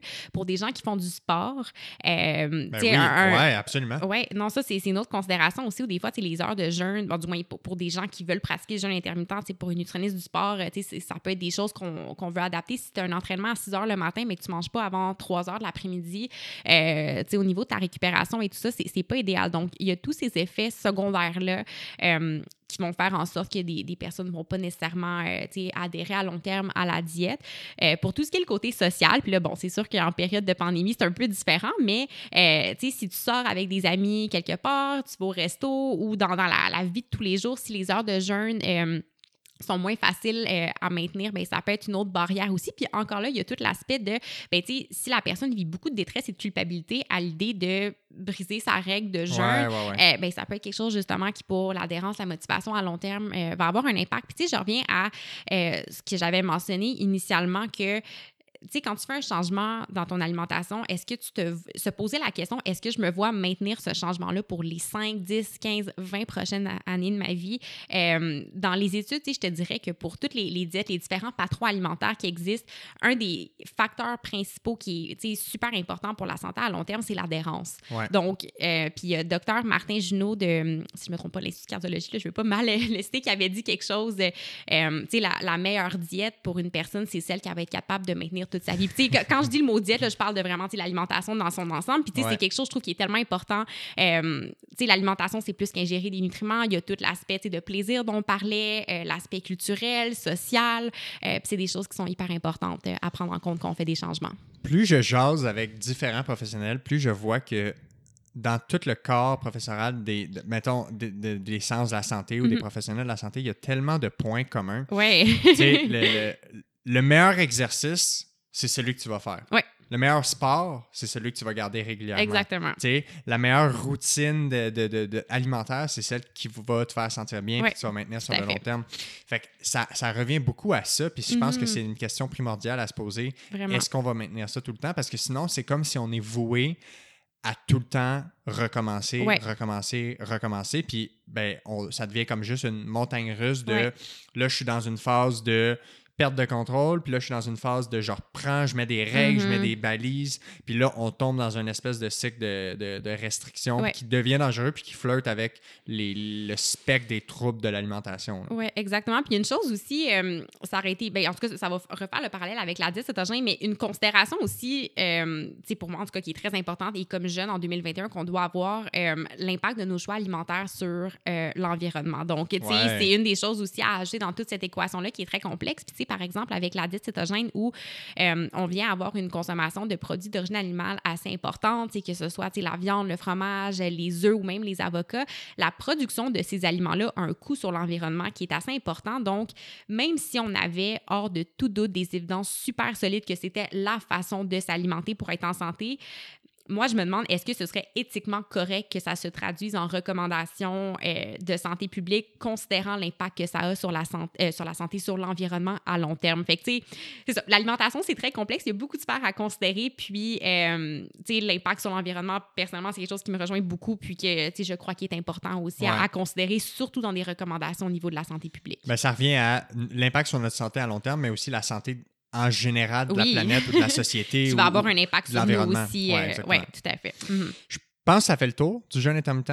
Mais l'autre élément, en fait, je serais curieux, peut-être que tu Oui. me dirais qu'il faudrait parler à un nutritionniste du sport, mais j'ai l'impression qu'il y a une, une bulle de sportifs Ouais. où euh, le jeûne intermittent est utilisé. Mhm. Puis je ne sais pas s'il y a des études en lien avec la performance sportive. Ça, je serais curieux. Mais il Euh, faudrait peut-être parler à quelqu'un qui euh, pratique plus dans le domaine euh, euh, pour c'est intéressant parce que hier justement euh, en, en- en révisant certaines études sur le sujet, je suis tombée sur euh, la présentation d'un de mes, mes collègues, là, Nicolas le, le Ouais. Duc Savard, qui est nutritionniste du sport, qui avait donné une formation dans le cadre de, justement d'une formation continue sur l'effet de la diète cétogène et euh, les performances sportives. Puis ce qu'on voit à long terme, ça va être une diminution de la, de la performance. Ah ouais, hein? Ouais, puis tu sais, en fait, ça revient au fait que le glucose, euh, c'est, puis les glucides, en fait, c'est le carburant préféré du corps qui est, qui est facile à utiliser le plus rapidement, euh, qui est facile à venir mobiliser, alors que les lipides, euh, tu sais, autant au niveau de la digestion, c'est une énergie qui, ben, c'est, c'est un type d'énergie qui demande plus d'énergie en soi à venir mobiliser, qui demande plus de temps, qui n'est pas aussi efficace.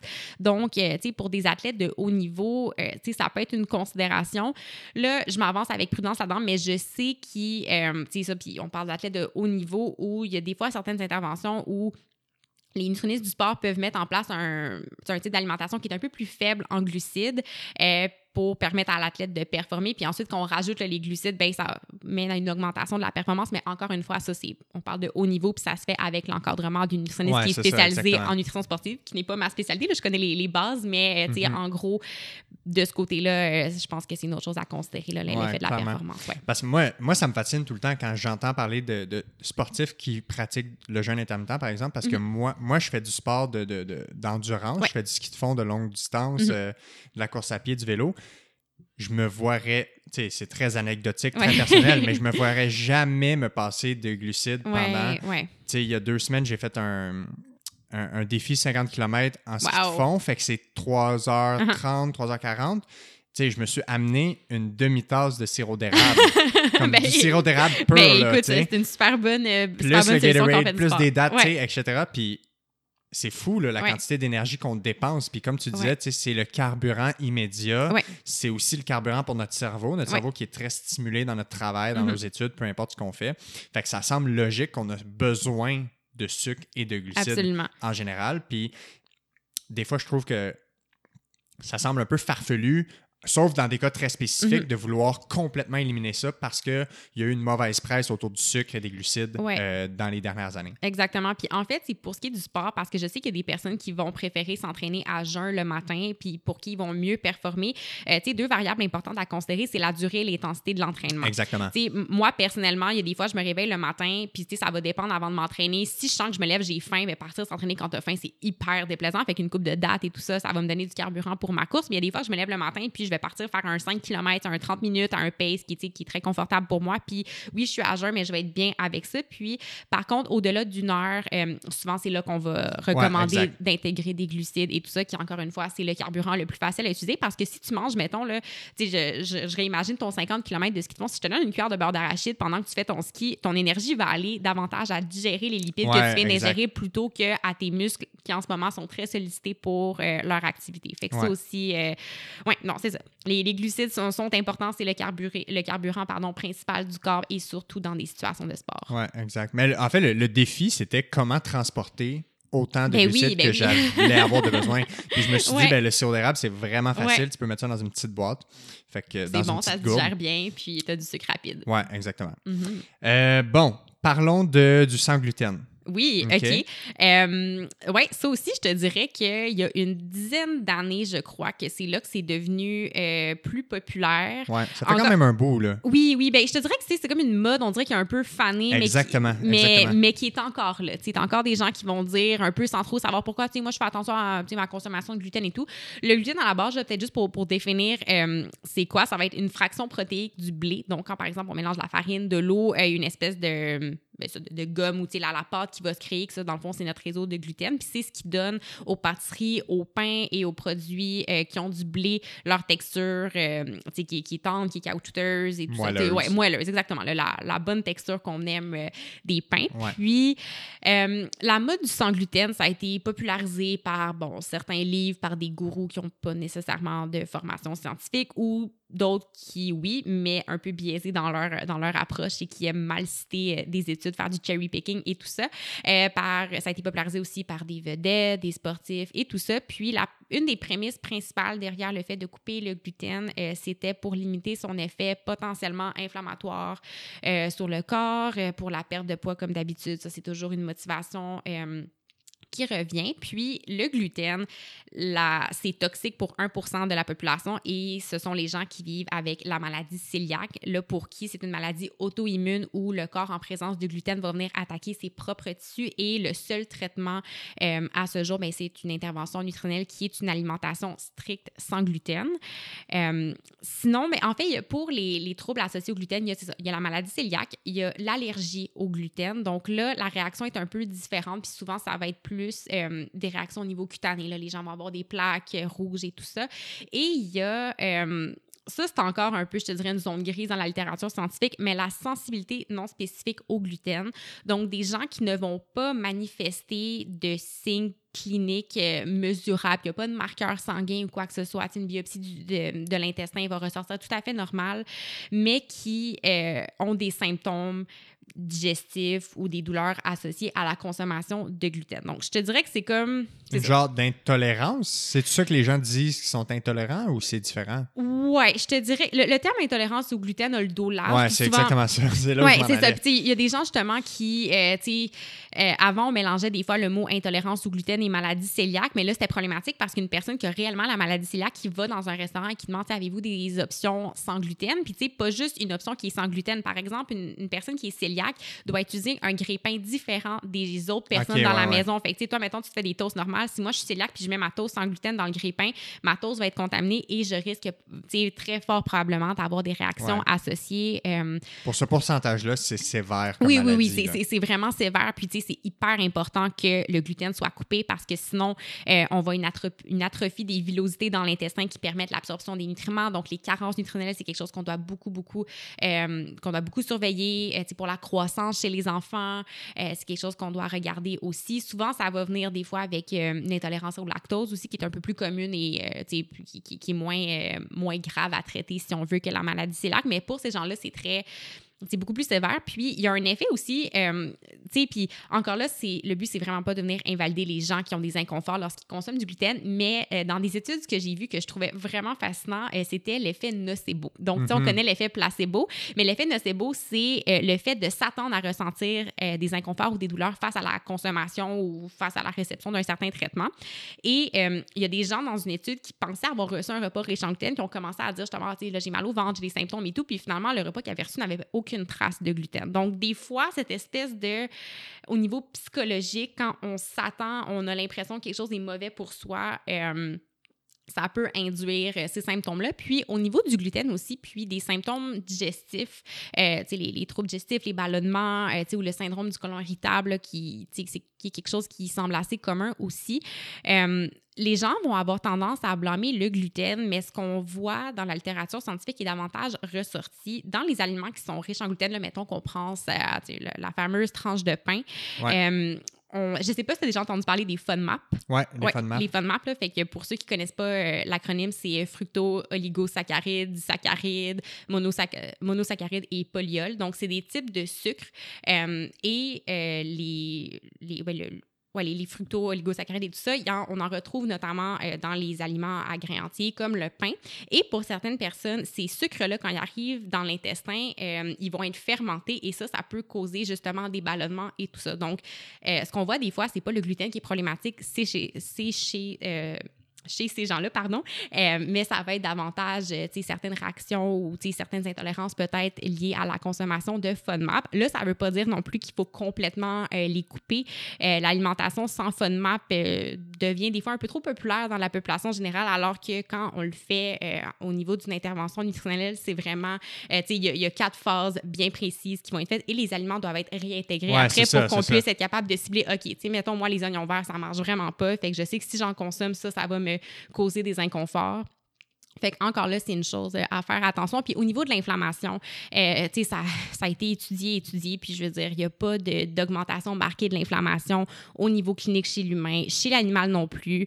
Chez la cellule, on a peut-être vu une augmentation de la sécrétion de certains marqueurs inflammatoires, mais euh, ce qu'on voit sur une cellule, on peut pas. C'est des modèles d'abord, les études sur des cellules ou même chez des animaux donc, ça, c'est à prendre euh, avec un, petit grain de sel. C'est intéressant au niveau de la recherche, mais c'est pas parce qu'il y a une étude qui a été publiée sur une cellule ou sur un modèle animal qui dit une certaine chose que c'est quelque chose qui va se traduire en recommandation immédiatement chez l'humain.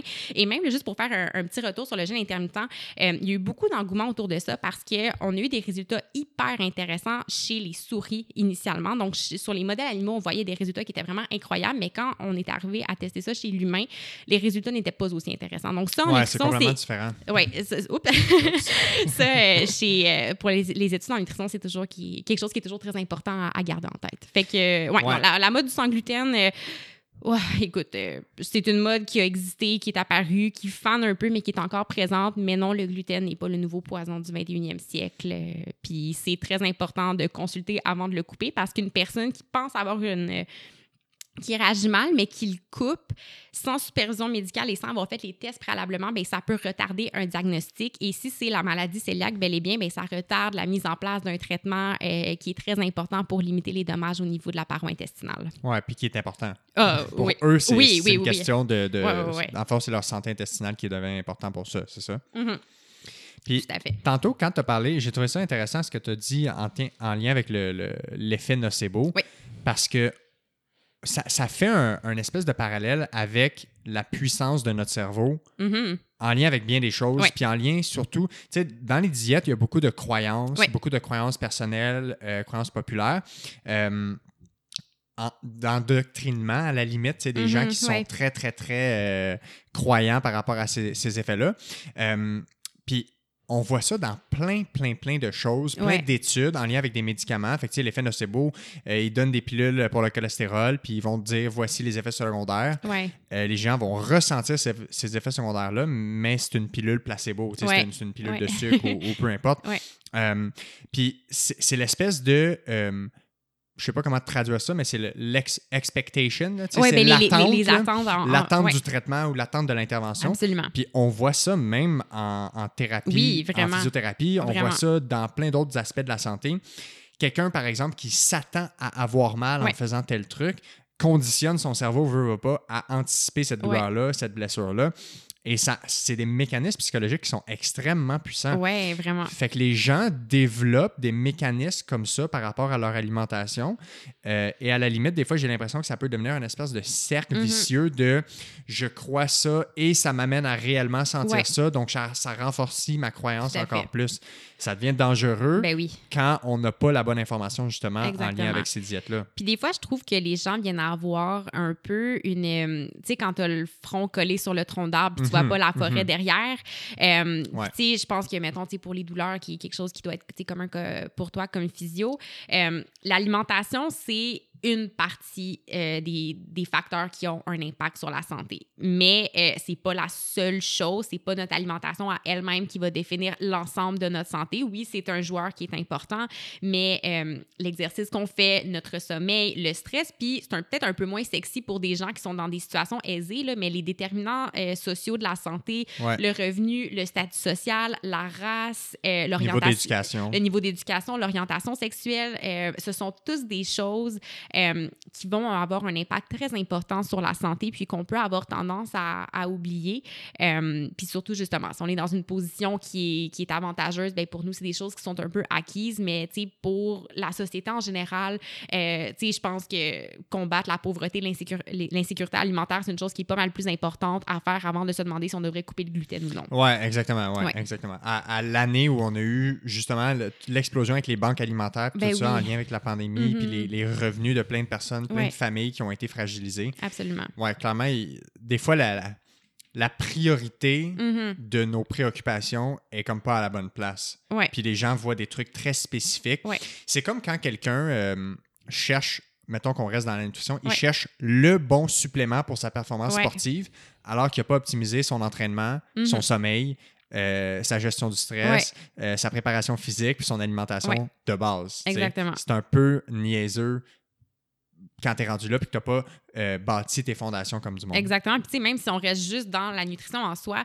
tu as beau composer le repas si, mettons, là, puis ça, je le recommande à absolument personne, mais mettons quelqu'un qui voulait calculer minutieusement chacune de ses calories, les macros, même la quantité de chacun des nutriments qu'il y a dans son repas, puis on s'entend, c'est des, estimations. Tu as beau avoir l'assiette la plus parfaite, entre guillemets, mais euh, si tu vis de la culpabilité, si tu vis un stress lié à ton alimentation, si tu manges tout seul devant ta télé sans aucun plaisir, euh, puis en, en, perdant tous ces, ces repères-là, le plaisir gustatif et tout ça, euh, je veux dire, c'est pas optimal dans un sens parce que comme je, je, le dis, je le répète, l'alimentation, ça va bien au-delà que simplement euh, ingérer des calories et des nutriments. Là, il y a tout un contexte qui est important à considérer. Est-ce que je me trompe ou même dans euh, le contexte des études où ils ont évalué la, la qualité de l'absorption de nos repas, le contexte dans lequel on mange qu'on soit stressé ou non, qu'on soit a un impact sur l'absorption. Hein? Oui, absolument. Puis le, le, stress est super intéressant parce que euh, le, le, stress, ça vient stimuler, euh, ben, solliciter le système nerveux sympathique et ça va venir euh, calmer un peu le système nerveux. Ça inhibe un peu la digestion. Exact. Oui, j'avais le apaisé, mais c'est inhiber le, le, mot que je cherchais. Le système nerveux parasympathique et la digestion, c'est quelque chose qui est régi par le système nerveux parasympathique. Puis, tu sais, c'est très logique. S'il y a un ours qui te court après, c'est pas le moment d'avoir faim ou de te mettre à digérer ton, ton déjeuner que tu as mangé ce matin. donc, oui, en, en en période de stress, euh, la digestion va être moins idéale. Il y a souvent, puis ça fait le, le parallèle qu'on parlait de l'alimentation sans gluten. Il y a beaucoup de gens, des fois, qui vont avoir des symptômes euh, au, niveau intestinal qui vont euh, automatiquement avoir le focus sur, bon, quel aliment je dois éliminer sans regarder leurs habitudes dans leur ensemble. Le stress, c'est quelque chose euh, qui, à lui seul, peut causer beaucoup euh, d'inconfort au niveau digestif. Puis les gens qui ont un diagnostic, un diagnostic pardon, du syndrome du côlon irritable, souvent, il va avoir, oui, une portion nutrition, mais aussi une portion, psychologie, de psychothérapie et tout ça qui, des fois, à elle seule, va venir apaiser beaucoup de choses. Comment, si je mange super rapidement, sans prendre le temps de, respirer et tout, ça, ben, ça peut être une chose qui va me causer des inconforts. Euh, justement, si je suis stressée quand je mange, puis là, euh, je l'ai mentionné brièvement tantôt, mais tu sais, il y a tout euh, le microbiote intestinal qui est un, un, secteur de recherche qui est vraiment en ébullition en ce moment, qui regarde justement comment le stress peut moduler la présence de certaines bactéries, comment est-ce que ça va avoir un impact sur notre digestion et tout ça. Donc, euh, c'est ça. Il y a beaucoup d'autres ouais, facteurs. C'est intéressant. Mais dans, dans, mon contexte de pratique, c'est le plus gros défi, ah, les repas au travail, parce que dans mon contexte de pratique privée, c'est un horaire assez chargé avec une demi-heure pour manger qui devient souvent 27 minutes, 26, 25, 24 minutes quand tu débordes. fait que là, puis là, tu, veux finir tes dossiers en même temps, fait que tu manges en même temps. T'es pas concentré. Puis, ouais, exact. fait que c'est un beau défi. Il euh, faut, faut s'assurer que le plus possible, on se met dans un contexte qui est à la limite plus calme ou qu'on vraiment qu'on prenne le temps de manger et pas que ce soit juste on s'ingère d'aliments pour parce qu'on sait que c'est l'heure de faire ça. Oui, e, exactement. Puis effectivement, tu l'as bien nommé dans des contextes de travail et tout ça, euh, ça peut être difficile. On n'a pas nécessairement le temps de s'asseoir, de manger parfaitement en pleine conscience et tout ça. On va être distrait par d'autres choses. Des fois, tu sais, je sais pas, mettons que tu as eu un client plus difficile ou qui, t'a causé plus de stress avant, bien, ça se peut que justement, tu arrives au moment de manger, que tu sois dans un état qui est un peu, euh, qui est moins favorable à pleinement profiter du moment. Puis tu sais, il faut pas viser la perfection, mais être conscient que de façon euh, quotidienne, ça peut être quelque chose qui va avoir un impact sur des symptômes qu'on va ressentir. Puis, tu sais, je pense beaucoup au télétravail en ce moment. Des fois, des gens qui vont arriver avec la constipation, par exemple, si tu es assis toute la journée, euh, ben, je veux dire, tu, ton système digestif, il y a moins d'occasions de se donner un petit coup pour euh, faire pour, bouger, pour, pour, bouger, exactement. Donc, des fois, pour des personnes, ça peut être juste de se mettre une alarme à toutes les heures pour se lever, quitte à ce que ce soit d'aller juste faire quelques allers-retours dans ton salon, bouger un petit peu. Ça aussi, c'est des choses qui vont avoir un impact. La posture, comment est-ce qu'on est assis et tout ça. Donc, il y a beaucoup, beaucoup de choses sur lesquelles on peut intervenir euh, avant de venir juste couper systématiquement des aliments, qui, au final, ça va pas venir régler le, problème en soi. Oui, clairement. Puis avec le télétravail, le, physio en moi te dira que encore plus pour des, juste une question de santé générale, puis de, de, santé, de douleur, puis de mm-hmm. confort, on n'est pas fait pour être assis toute une journée de toute façon. Fait que les gens devraient intégrer ça dans leur journée. Puis souvent, les gens, en fait, ils, disent qu'ils n'ont pas le temps, mais ils sauvent maintenant 30 minutes, une heure, une heure et demie de transport parce qu'ils sont chez eux. Cette idéalement, ce temps-là serait investi ben dans de l'activité physique, bouger, peu importe. Mais encore une fois, on remodèle tout le temps le temps qu'on a selon... Mm-hmm. selon les priorités. Selon les priorités, exactement. Souvent, tu sais, puis je, je, me sens un peu coupable. Ben, pas coupable, mais tu sais, il y a des fois où je me dis comme, OK, là, je veux sortir marcher au moins deux fois 15 minutes, puis là, je suis dans le rush, j'étudie, je fais mes stats, puis là, j'ai l'impression que j'ai pas le temps. Puis des fois, il faut que je m'arrête, puis je me dise, le 15 minutes que je vais prendre pour aller marcher, ça va me sauver beaucoup de temps après, où je vais être plus productive, je vais être de meilleure humeur, moins stressée. Donc, euh, c'est un, un, investissement qui, qui, bénéfique à, plein, euh, à plein, à plein d'égards. Euh, j'aimerais ça qu'on jase de mouvement anti-diète. Oui. parce qu'on vient de parler de différents types de diètes qui existent. On a déconstruit un peu certains mythes autour de celle-ci. Euh, pour moi, l'année 2020-2021, ben 2021 qui Mhm. vient de commencer, là, mais l'année 2020 a, a été un peu l'éveil de ce que j'ai vu comme le gros mouvement anti-diète. Toi qui es dans le milieu, je ne sais pas si c'est venu avant, mais 2020, moi, j'ai jamais vu ça exploser Ah comme oui, ça. c'est c'est très, très fort sur les réseaux sociaux en ce moment, Fait que, euh, tu sais, tout ce qui est alimentation intuitive, Mhm. tout ce qui est euh, anti-diète, Ouais. euh, le mouvement Health at Every Size, Ouais. fait que la santé à tous les poids, euh, la grossophobie. Ouais. En lien avec tout ça, euh, mettons comme première question, j'aurais envie de te demander pourquoi il faut revoir la culture des diètes? Pourquoi il faut se questionner justement sur toutes ces diètes-là? Pourquoi il faut se questionner sur le principe même d'une diète maintenant en 2020-2021? C'est une méga bonne question. Puis, euh, tu sais, pour répondre justement à ce que tu mentionnais au début, là, je te dirais que 2020, ça a vraiment explosé. Euh, tu sais, c'est partout, partout sur les médias sociaux. Euh, c'est un mouvement qui est très, très fort en ce moment.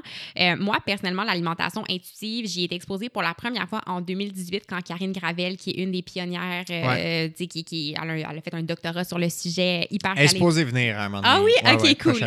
ah ben j'ai très hâte de, de l'entendre. Karine est vraiment superbe pour ça. Puis en 2018, elle était venue faire une conférence euh, au, à l'université d'Ottawa sur le sujet. Puis tu sais, j'ai entendu ça, ça m'est comme rentré dans une oreille, sorti par l'autre. Puis tu sais, je veux dire pour moi c'était comme des nouvelles connaissances sur nutrition. Puis puis c'est ça. Euh, là où euh, moi personnellement j'ai vraiment eu un éveil par rapport à ça, c'est en janvier 2019. euh, j'ai été à une conférence de la Société canadienne de nutrition à Toronto, là, la belle époque on pouvait aller dans des congrès en personne. Ouais. Et la thématique de cette journée-là, c'était justement les diètes populaires. Donc, les chercheurs qui présentaient, ce sont tous des chercheurs qui ont vraiment une expertise dans tout ce qui est la science du poids, le métabolisme énergétique, euh, l'obésité euh, et tout ça. Puis, ils ont présenté, toutes les diètes populaires, le Weight Watchers, euh, faible en glucides, élevé en glucides, sais, vraiment, tout ce que tu peux Tout imaginer. Jeûne intermittent, tout y est passé à la table. C'était hyper intéressant comme, comme conférence. Et ce qui est ressorti de la, conclusion de cette journée-là, c'était que les diètes ne fonctionnent pas. Dans Ouais. 85 à 95 des cas, après 5 ans, le poids perdu est repris et parfois même plus. Puis, c'est quelque chose qui va bien au-delà de la motivation, de la discipline. Des fois, on a l'impression, ah, ben, la personne n'a pas été motivée. Elle a manqué de discipline, elle n'a pas suivi son plan ou quoi que ce soit.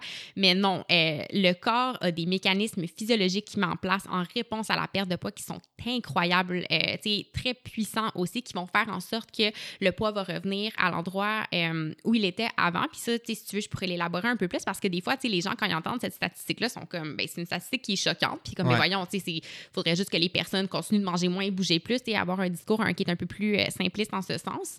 Puis moi, je me souviens, je suis sortie de ce congrès-là, puis je, je- je me souviens des cinq heures de route pour revenir à Gatineau, puis pas une minute, j'ai pas pensé à, mais là, comment est-ce que je vais pouvoir être une bonne nutritionniste si je suis pas capable d'aider les gens à perdre du poids? Pour te dire moi-même où j'en suis aujourd'hui, Ah à quel ouais, point hein? est-ce que ça m'avait choqué. Puis au cours de cette conférence-là, c'est là aussi où il y a une nutritionniste qui est venue présenter, qui, elle, pratique selon le paradigme euh, Health at Every Size. Euh, donc, j'ai comme été un peu éveillée à tout ça, tu sais, dans un contexte très académique. Là, je suis dans un congrès, moi, du haut de mes trois ans de bac, euh, assise Ouais, ouais, devant des conférenciers qui ont Souvent, passé on boit tout ce qu'on nous dit là, à ah, l'école ouais, aussi. là. ah, vraiment. Là, donc là, d'être exposé à toutes ces perspectives-là, pour moi, ça ça m'a vraiment amené à me re-questionner euh, et tout ça. Puis, euh, je vais peut-être juste les nommer brièvement parce que je pense que c'est important. Des, ça peut peut-être permettre de rationaliser si certaines personnes, justement, ont vécu des échecs en lien avec des diètes, avec euh, la perte Ouais. de poids et tout ça, de peut-être mieux comprendre ce qui se passe dans le corps. Puis, euh, ces mécanismes-là nous viennent de, de notre évolution. Je veux dire, autrefois, la, la- la perte de poids, c'était vraiment une menace pour le corps. Et c'est pour ça qu'ils mettent en place toutes sortes de mécanismes pour essayer de ramener le poids où il était avant et euh, protéger le, corps de la perte de poids en soi. Donc, lorsqu'on perd du poids, ben, une des premières choses qui va se passer, ça va être une diminution du métabolisme de base. Euh, puis, de façon très simple, je veux dire, si tu penses, si tu lèves un, un, un de 20 livres versus un, un de 10 livres, ben, celui qui pèse 10 livres est moins lourd, va te demander moins d'énergie. Donc, déjà, à la base, le corps va demander moins d'énergie pour euh, fonctionner, étant donné sa taille qui sera un peu plus petite. Au niveau des hormones, euh, il y a deux hormones, euh, ben, il y en a plusieurs, là, mais une en particulier qui est en fait la seule hormone orexigène qui est connue, donc qui augmente la faim, c'est la gréline. Et la gréline en situation de perte de poids va, venir, va augmenter. Donc, pour essayer d'amener le corps à manger davantage pour venir pallier au déficit énergétique auquel le corps est confronté à ce moment-là. Euh, la leptine, qui, elle, à l'inverse, est une hormone qui est sécrétée par notre tissu adipeux de façon proportionnelle. Donc, euh, si j'ai moins de tissu adipeux, ben, je sécrète moins de leptine. Si j'en ai plus, ben, j'en sécrète davantage. Euh, donc, lorsqu'il y a une perte de poids, ben, on va avoir une sécrétion de leptine qui est moins importante. Puis elle, elle a un effet sur la satiété. Donc, d'un côté, ton corps demande moins d'énergie. tes hormones, ben, ton hormone de faim augmente et les hormones liées à la satiété vont diminuer. Donc déjà, tu as deux conditions en particulier qui vont faire en sorte que ton corps va être davantage porté à manger plus et il va demander moins d'énergie et donc c'est beaucoup plus facile de reprendre du poids. Puis euh, Kevin Hall, que je te mentionnais tantôt, là, qui est un chercheur qui était présent à ce congrès-là, euh, super, ah non, quand je, en tout cas, il fait des choses vraiment, vraiment incroyables. Euh, puis son équipe ont essayé de quantifier justement l'effet de cette augmentation-là de la gréline. Puis j'ai pas vu d'autres études qui ont regardé ça, mais en tout cas, lui, c'était très intéressant, ce qu'il avait trouvé que pour chaque kilo perdu, la gréline augmenterait de façon à augmenter la faim d'environ 100 calories. Donc là, tu imagines, c'est un kilo. Prends quelqu'un, mettons, qui perd 10 livres, donc on parle de, tu sais, bon, 4-5 kilos, ta faim augmente d'environ 4 à 500 calories, ce qui est comme l'équivalent d'un repas complet. Euh, dans une journée et même au niveau du cerveau, euh, on va avoir une tendance à euh, être davantage attiré vers les aliments qui sont euh, riches en sucre, riches en gras, donc riches en énergie. Ah Il va y hein. avoir tous ces changements-là qui se passent que le corps se met en espèce de mode anti-famine, puis OK, là, j'ai besoin de préserver mon énergie et il faut que j'aille vers des aliments qui sont plus riches en énergie pour venir pallier le, déficit calorique qui se passe présentement. Donc ça, c'est toutes des choses qui vont se produire complètement, tu sais, à, à, à, notre insu, c'est des choses qui vont se faire, tu sais, très naturellement et tout ça, indépendamment d'à quel point est-ce que tu as de la motivation, tu as de la volonté. Et c'est entre autres certains facteurs qui vont expliquer que le poids va remonter. Et même au niveau beaucoup plus fondamental, dans le tissu adipeux, les adipocytes, euh, quand il y a une perte de poids, surtout à l'âge adulte, vont diminuer de taille.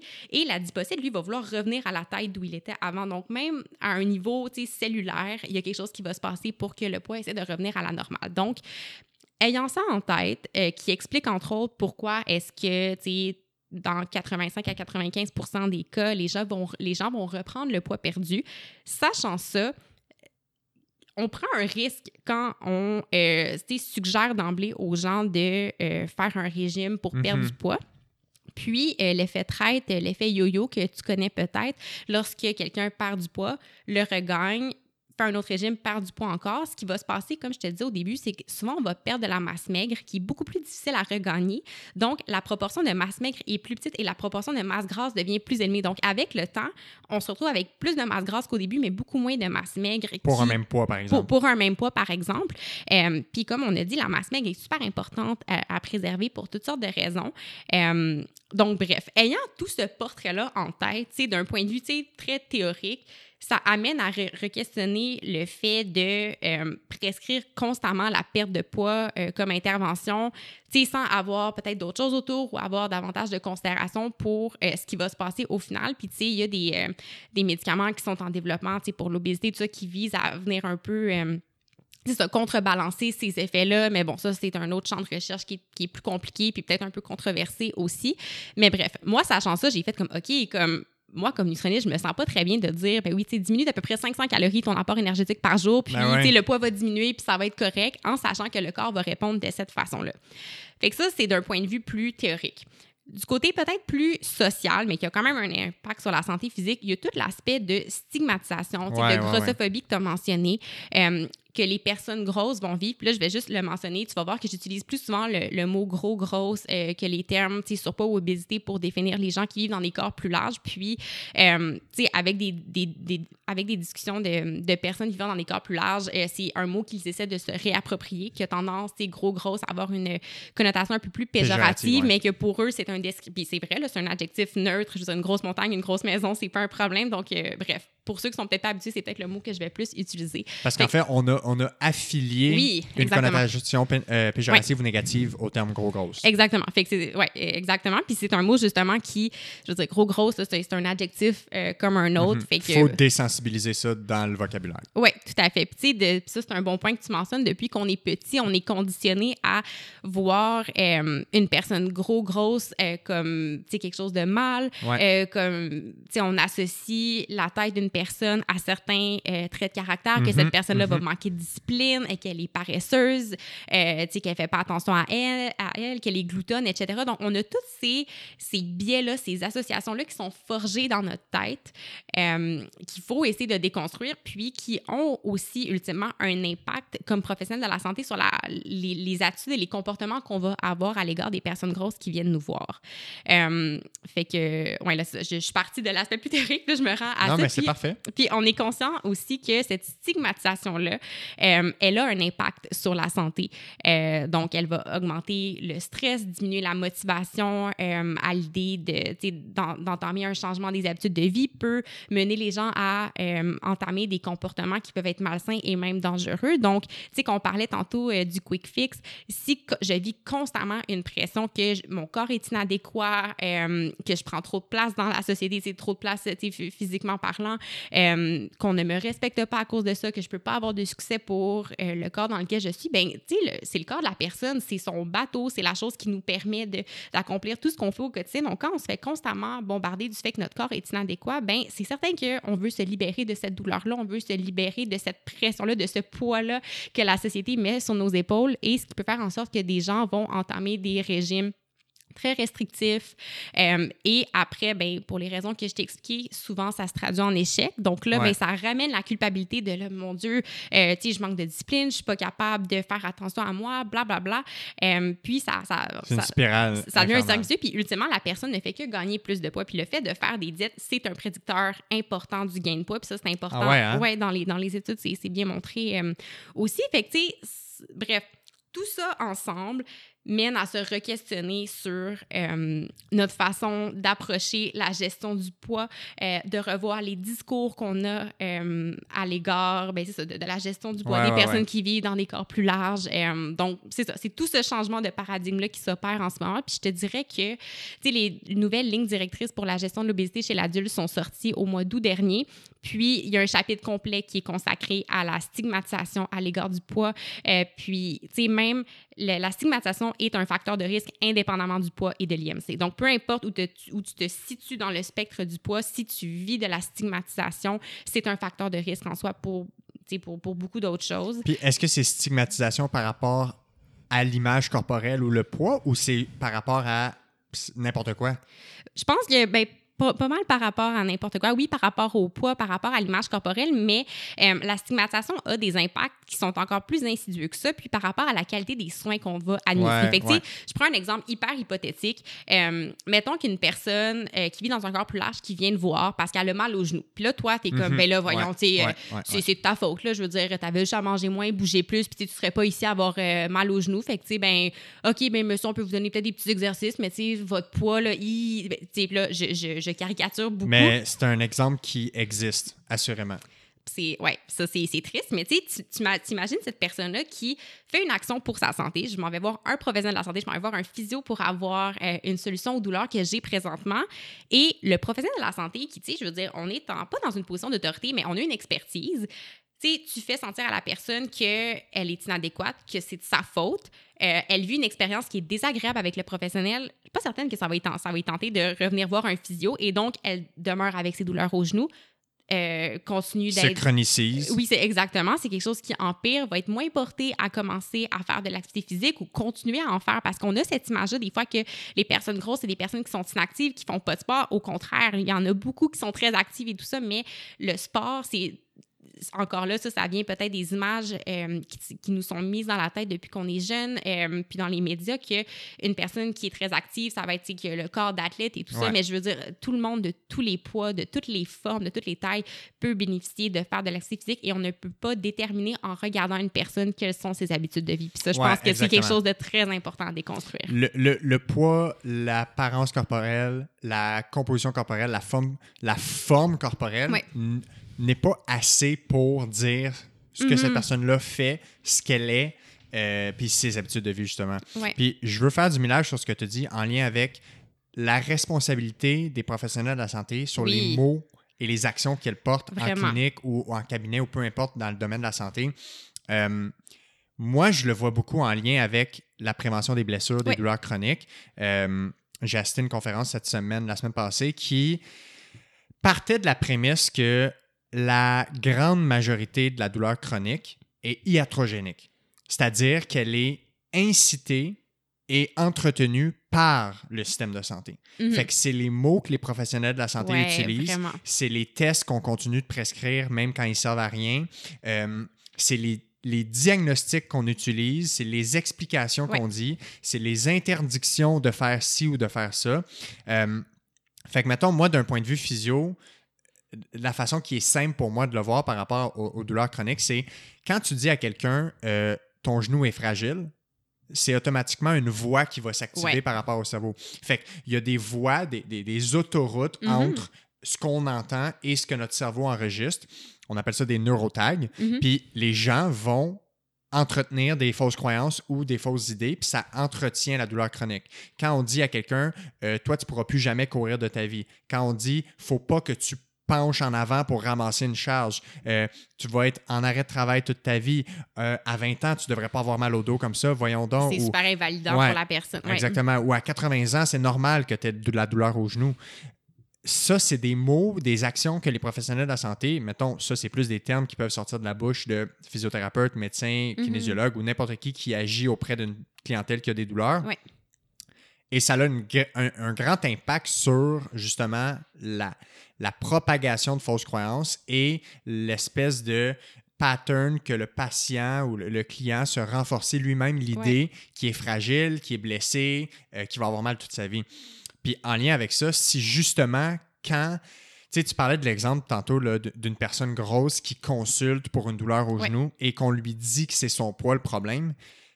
J'imagine déjà la difficulté de la personne à mhm. venir en cabinet consulter, ben oui. à aller voir quelqu'un. Déjà de se prendre en charge, c'est une décision qui demande une, réflexion puis chez toute personne, là, indépendamment du poids quand cette personne-là ramène ça encore une fois, parce que probablement que c'est pas la première fois que cette personne-là se fait stigmatiser par rapport à son poids, mm-hmm. ben elle renforce l'idée que ah ben encore une fois c'est mon poids. Et c'est comme si euh, la personne va devenir va s'identifier à ça comme étant le problème, comme des fois je vois beaucoup de gens en douleur chronique s'identifier à leur douleur. Fait que pour eux, ils sont une douleur au genou ou ils mhm. sont une douleur au dos. Fait que les gens se disent je suis une personne grosse, c'est ce que je suis. Puis ça devient, écoute, rendu là, c'est un immense problème, puis ça devient un problème de santé publique ben parce oui, que tout à fait, 100%. ça vient avec des conséquences psychologiques, ça vient avec des mhm. conséquences sur la santé physique, euh, les, les, les marqueurs cardiovasculaire, etc. Et on isole encore plus la volonté de se prendre en charge, de consulter, parce que cette personne-là, c'est déjà ça qu'elle fait. Ben oui, Elle vient pour s'aider et on lui dit c'est ton poids le problème. Exactement. Puis il y a deux choses qui me viennent à l'esprit euh, pour rebondir sur ce que tu viens de dire. Et euh, justement, hier, quand, puis avant-hier, quand je relisais des, trucs par rapport à ça, j'ai fait une formation avec le groupe Équilibre, euh, qui est un organisme à but non lucratif, bon, à but non lucratif pardon, qui, justement, qui, dont la mission est consacrée à la prévention des préoccupations liées au poids et à l'image corporelle. Puis, il y a des études qui montrent que les femmes qui ont une mauvaise perception de leur image corporelle vont tendre elles vont avoir moins tendance à aller consulter ou faire leurs examens de dépistage pour certains cancers et donc ah vont être plus hein. propices justement. Euh, tu sais, on va peut-être voir que ok, mais une personne grosse est plus à risque de cancer X, Y, Z. Oui, le poids peut, ben en fait, tu fait partie de cette équation-là. C'est pas d'éliminer l'impact du poids sur la santé parce qu'il y en a un. Euh, ça, c'est l'autre point que je voulais aborder que je vais dire maintenant puis revenir à mon autre point après. Mais c'est que des fois, je pense qu'une des critiques, une des nuances qui est perdue. Euh, c'est sur les médias sociaux, c'est que les gens ont l'impression qu'avec le mouvement anti-diète, l'alimentation intuitive et tout ça, c'est comme si on se ferme les yeux puis on se dit non, non, non, le, le poids, c'est... Le plus de sens, il n'y a plus d'importance. Il n'y a plus d'importance. Non, le, poids a son importance et le vécu d'une personne grosse versus une personne mince va être complètement différent puis va avoir un impact sur sa santé. Euh, on a des données très robustes qui montrent des associations entre un poids plus élevé et certaines maladies chroniques. Oui, il y a des, ces associations-là, ce n'est pas une relation causale, ça va s'expliquer par d'autres facteurs, mais on n'est pas en train de dire que le poids, c'est plus important important, qu'il faut plus le considérer. Euh, il fait partie de l'évaluation. C'est quelque chose que je prends en compte dans mon évaluation nutritionnelle. C'est quelque chose que tu prends en compte dans ton évaluation comme physio, mais je pense qu'il faut vraiment revoir la façon de l'aborder avec le patient et notre façon d'agir sur ce facteur-là. Et justement, le fait qu'on agisse d'une façon qui est très stigmatisante, euh, qui, qui vient mettre le blâme sur l'individu, ben, ça fait en sorte qu'il y a des femmes qui vont tarder à aller chez le gynécologue pour faire leur test. Parce que imagine si tu es déjà mal dans ton corps, aller à des rendez-vous justement où tu dois te, te ouvrir à ton intimité, euh, te confier tes problèmes à un professionnel de la santé, mais tu vas être beaucoup moins porté à le faire. Donc, on a une responsabilité comme professionnel et j'entends des fois, et ça, je, je, je comprends d'où ça vient, mais il y a vraiment une mauvaise compréhension que promouvoir la diversité corporelle et euh, encourager une approche qui est plus anti-diète, ça fait la promotion de l'obésité. La promotion de l'obésité, là, je veux dire, ça n'existe à peu près pas. Puis au contraire, euh, de faire en sorte qu'une personne va se sentir bien dans son corps et va être en confiance d'aller consulter un professionnel pour lui confier ses problèmes à mon sens, c'est une action de promotion de la santé plus qu'autre chose pour que tout le monde se sente à l'aise d'aller voir n'importe quel professionnel de la santé, puis va être en confiance, qui va être écouté, euh, puis qui va pas se faire stigmatiser et blâmer inutilement en allant voir quelqu'un. Donc, je pense que c'est une façon de rendre l'accès aux soins euh, beaucoup plus facile et beaucoup plus plaisant pour tout le monde et de faire en sorte que tout le monde va avoir euh, des, des, soins qui sont, qui sont adéquats et respectueux. Parce que c'est un non-sens de penser qu'on peut avoir un standard de type de corps mm-hmm. auquel on va tous éventuellement arriver. Ouais. Tu comprends? Tout à fait. Il y aura toujours de tous les types de corps, comme il y mm-hmm. aura toujours de toutes les grandeurs, de tous les types de cheveux, de couleurs de yeux. Euh, sachant cela, ce mouvement-là, anti-diète, anti-grossophobie, mm-hmm. euh, de la santé à tous les poids, j'ai l'impression que c'est beaucoup plus euh, préventif et, et, curatif pour la santé mentale en général, pour mm-hmm. l'acceptation de soi. Parce que, que, que tu sois plus gros, plus mince, faut que tu sois bien dans ton corps et il faut que tu sois faut que tu aies une certaine santé psychologique euh, équilibrée. Mm-hmm, Donc, moi, la façon que je le vois, c'est tant qu'à avoir, on le sait qu'il va y avoir de tous les types de corps et c'est bien normal, c'est bien correct. Ben, faisons tout en notre pouvoir pour que ben, la majorité, la grande majorité des gens se mm-hmm. sentent accepté, normalisé. Puis c'est pour ça que maintenant, dans les nouvelles compagnies, par exemple, de maillots de bain, de sous-vêtements, mais on n'a plus le modèle typique des années 90-2000. Ben qui est retouché à coup de Photoshop, qui est réaliste en ce sens aussi. Là, mais Exactement. fait on a des femmes ou des hommes de toutes les formes, de toutes les couleurs, de toutes les ethnicités, et ça représente la société. Ça représente... Parce que tu marches dans la rue, là, tu vas au centre d'achat, c'est pas vrai que la majorité des gens, c'est un grand mince euh, ou une grande mm-hmm. mince. Comme c'est pas ça la société, c'est pas ce que ça représente la diversité corporelle. Absolument. Fait que je pense que l'aspect de prévention ou ce mouvement-là doit continuer pour que le plus de gens se sentent reconnus, acceptés et qu'ils se sentent comme s'ils ont le droit d'être comme ils sont finalement. Oui, ils ont, le droit d'exister tout simplement dans la société dans laquelle on est. Puis, tu sais, un autre des mythes ou une des, des fausses croyances qui est véhiculée quant à ça, euh, c'est que le mouvement anti-diète est comme anti-santé. Puis là, pour toutes les raisons qu'on vient d'expliquer, euh, c'est quelque chose qui, au contraire, euh, peut améliorer la santé de tous. Et ce n'est pas non plus de rejeter du revers de la main Oups, excuse-moi, mon Siri m'a entendu. C'est bien correct. euh, mais c'est pas de euh, balayer du revers de la main toutes les évidences et la science qu'on connaît par rapport au poids à ce jour.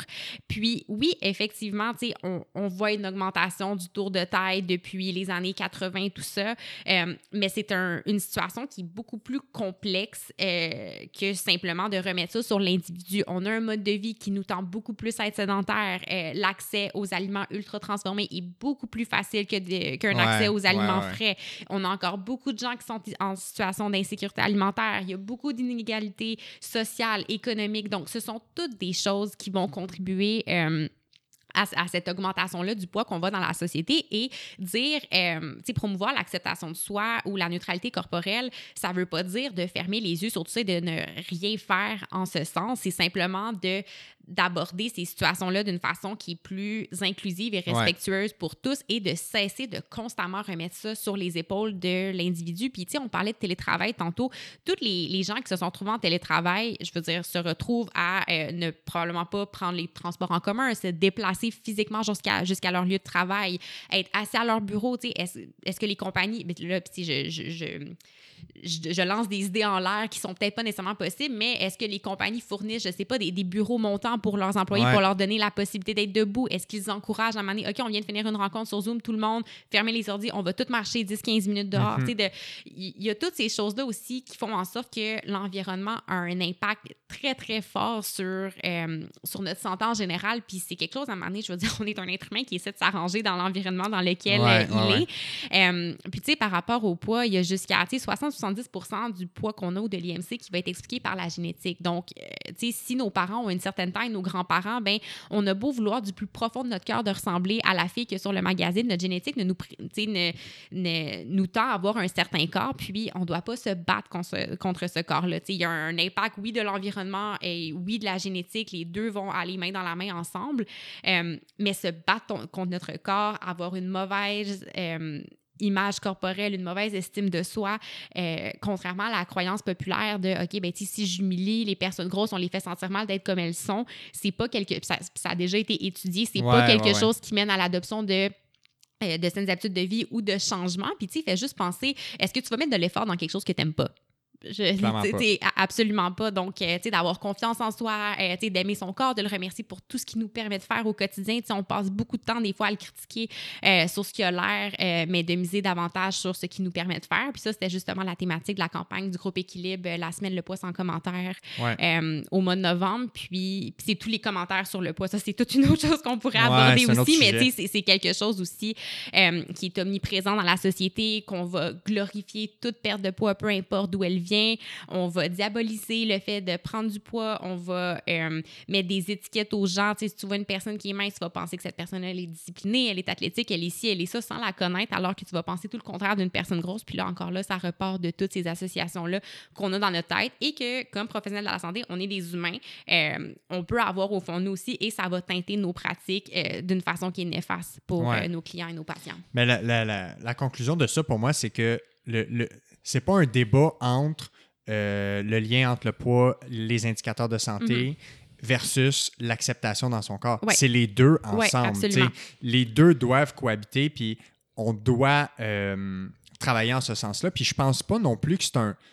Tu sais, le, le mouvement anti-diète ou le- le- le- la santé à tous les poids, c'est pas un débat plus que c'est une conversation, c'est une discussion. Oui. C'est plus d'éveiller les gens à se questionner sur ces enjeux-là, Tout à fait. euh, plus que d'essayer de choisir c'est-tu bon ou mal, parce qu'il n'y a personne qui serait Mhm. contre l'idée du fait qu'on a besoin de plus de gens bien dans leur peau, heureux. Ouais.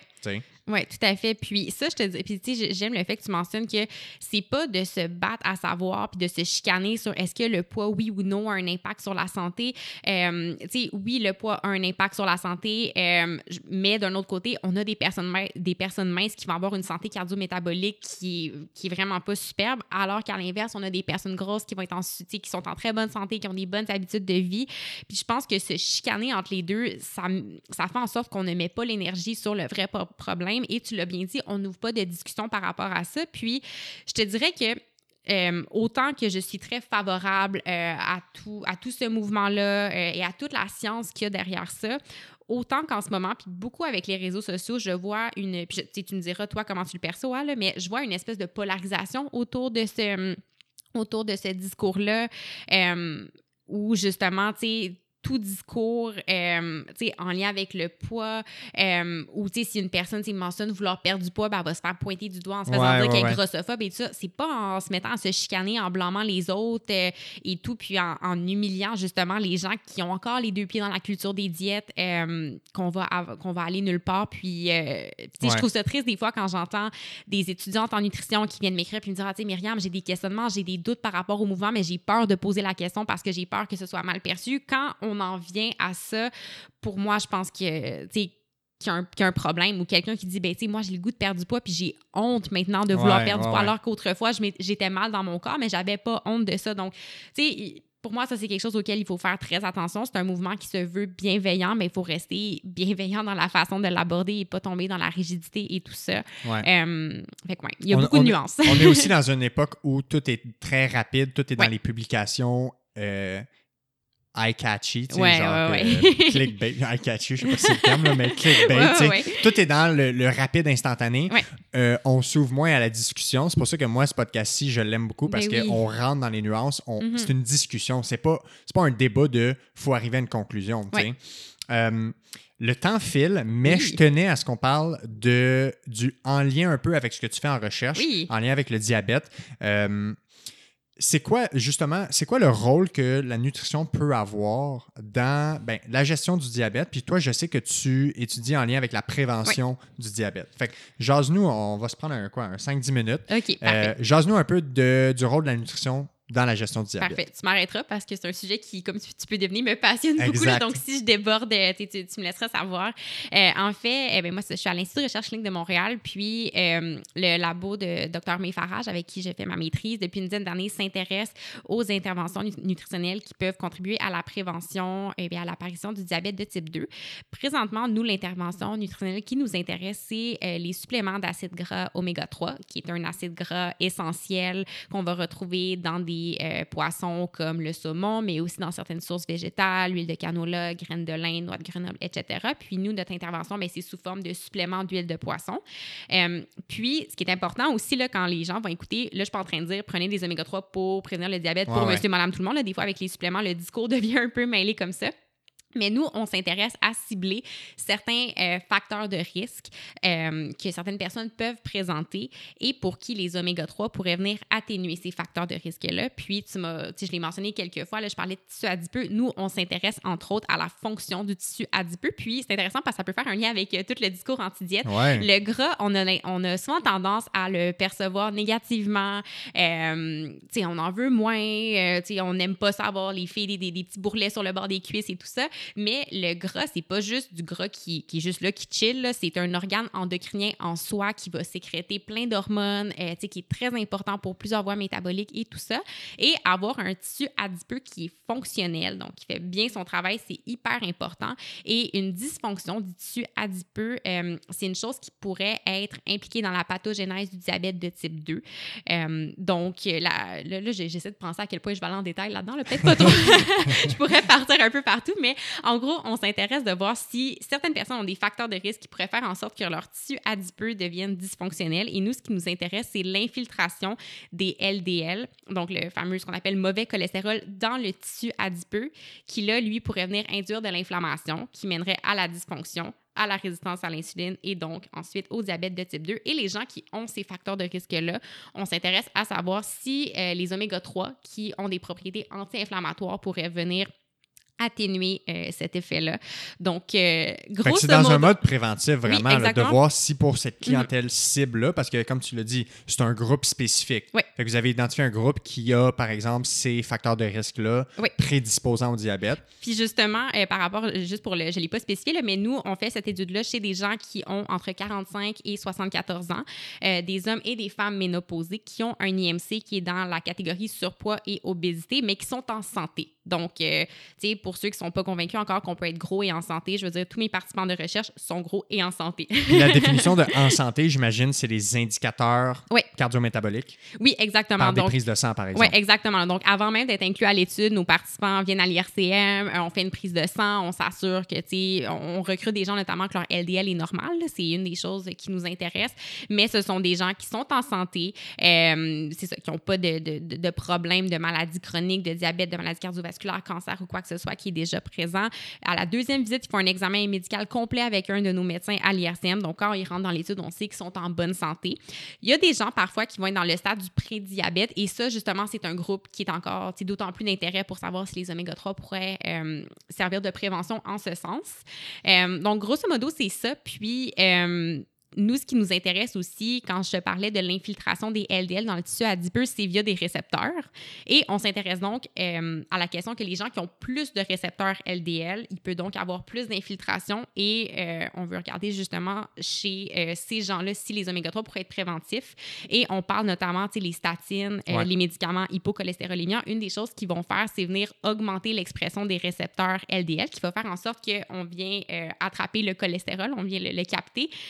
Euh, mais ça fait aussi en sorte que pour certaines personnes, le LDL peut s'infiltrer. Donc, mettons, tu sais, ultimement, là, puis on a un essai clinique qui est en route pour les 5-6 prochaines années. Là, ça va prendre du temps avant qu'on ait des résultats, mais mettons qu'on a des résultats qui sont très, très positifs. Ouais. Euh, ultimement, si ça va se traduire en euh, recommandations au niveau clinique, ce serait chez les gens dans cette catégorie-là, qui est très spécifique. Euh, si ils ont des conditions qui, fait en- qui font en sorte qu'on suggère une expression plus élevée des récepteurs LDL, bien, les oméga 3 pourraient être suggérés euh, dans ce sens pour, euh, on l'espère, prévenir certains facteurs de risque. Travailles-tu en collaboration avec le docteur euh, Rabassa Lorette? Oui, oui, oui, tout à fait. Bien, son laboratoire, Ouais, euh, ouais. on partage notre labo avec euh, son équipe. Là, on les voit moins ces temps-ci, ces étudiants.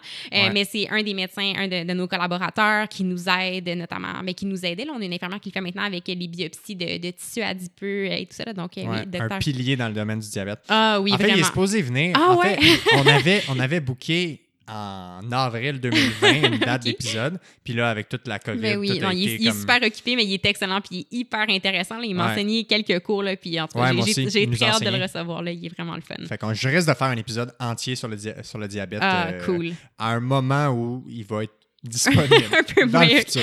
un peu moins occupé, ouais. Euh, écoute, merci énormément de ton temps de t'être déplacé. C'est une longue conversation. On va peut-être battre le record Ah euh, du plus long podcast, mais je savais qu'on allait partir dans plein de sujets. Ah, la nutrition, c'est fascinant, ouais. Euh, si les gens veulent en apprendre plus, veulent te suivre sur les réseaux sociaux, toi, tu as une plateforme où tu partages euh, de l'information, de la Mhm. vulgarisation scientifique. Veux-tu donner les informations pour que les gens puissent te suivre? Oui, euh, en ce moment, je te dirais que je suis surtout active sur Instagram. Mon compte, c'est myriam.baudry.dtp.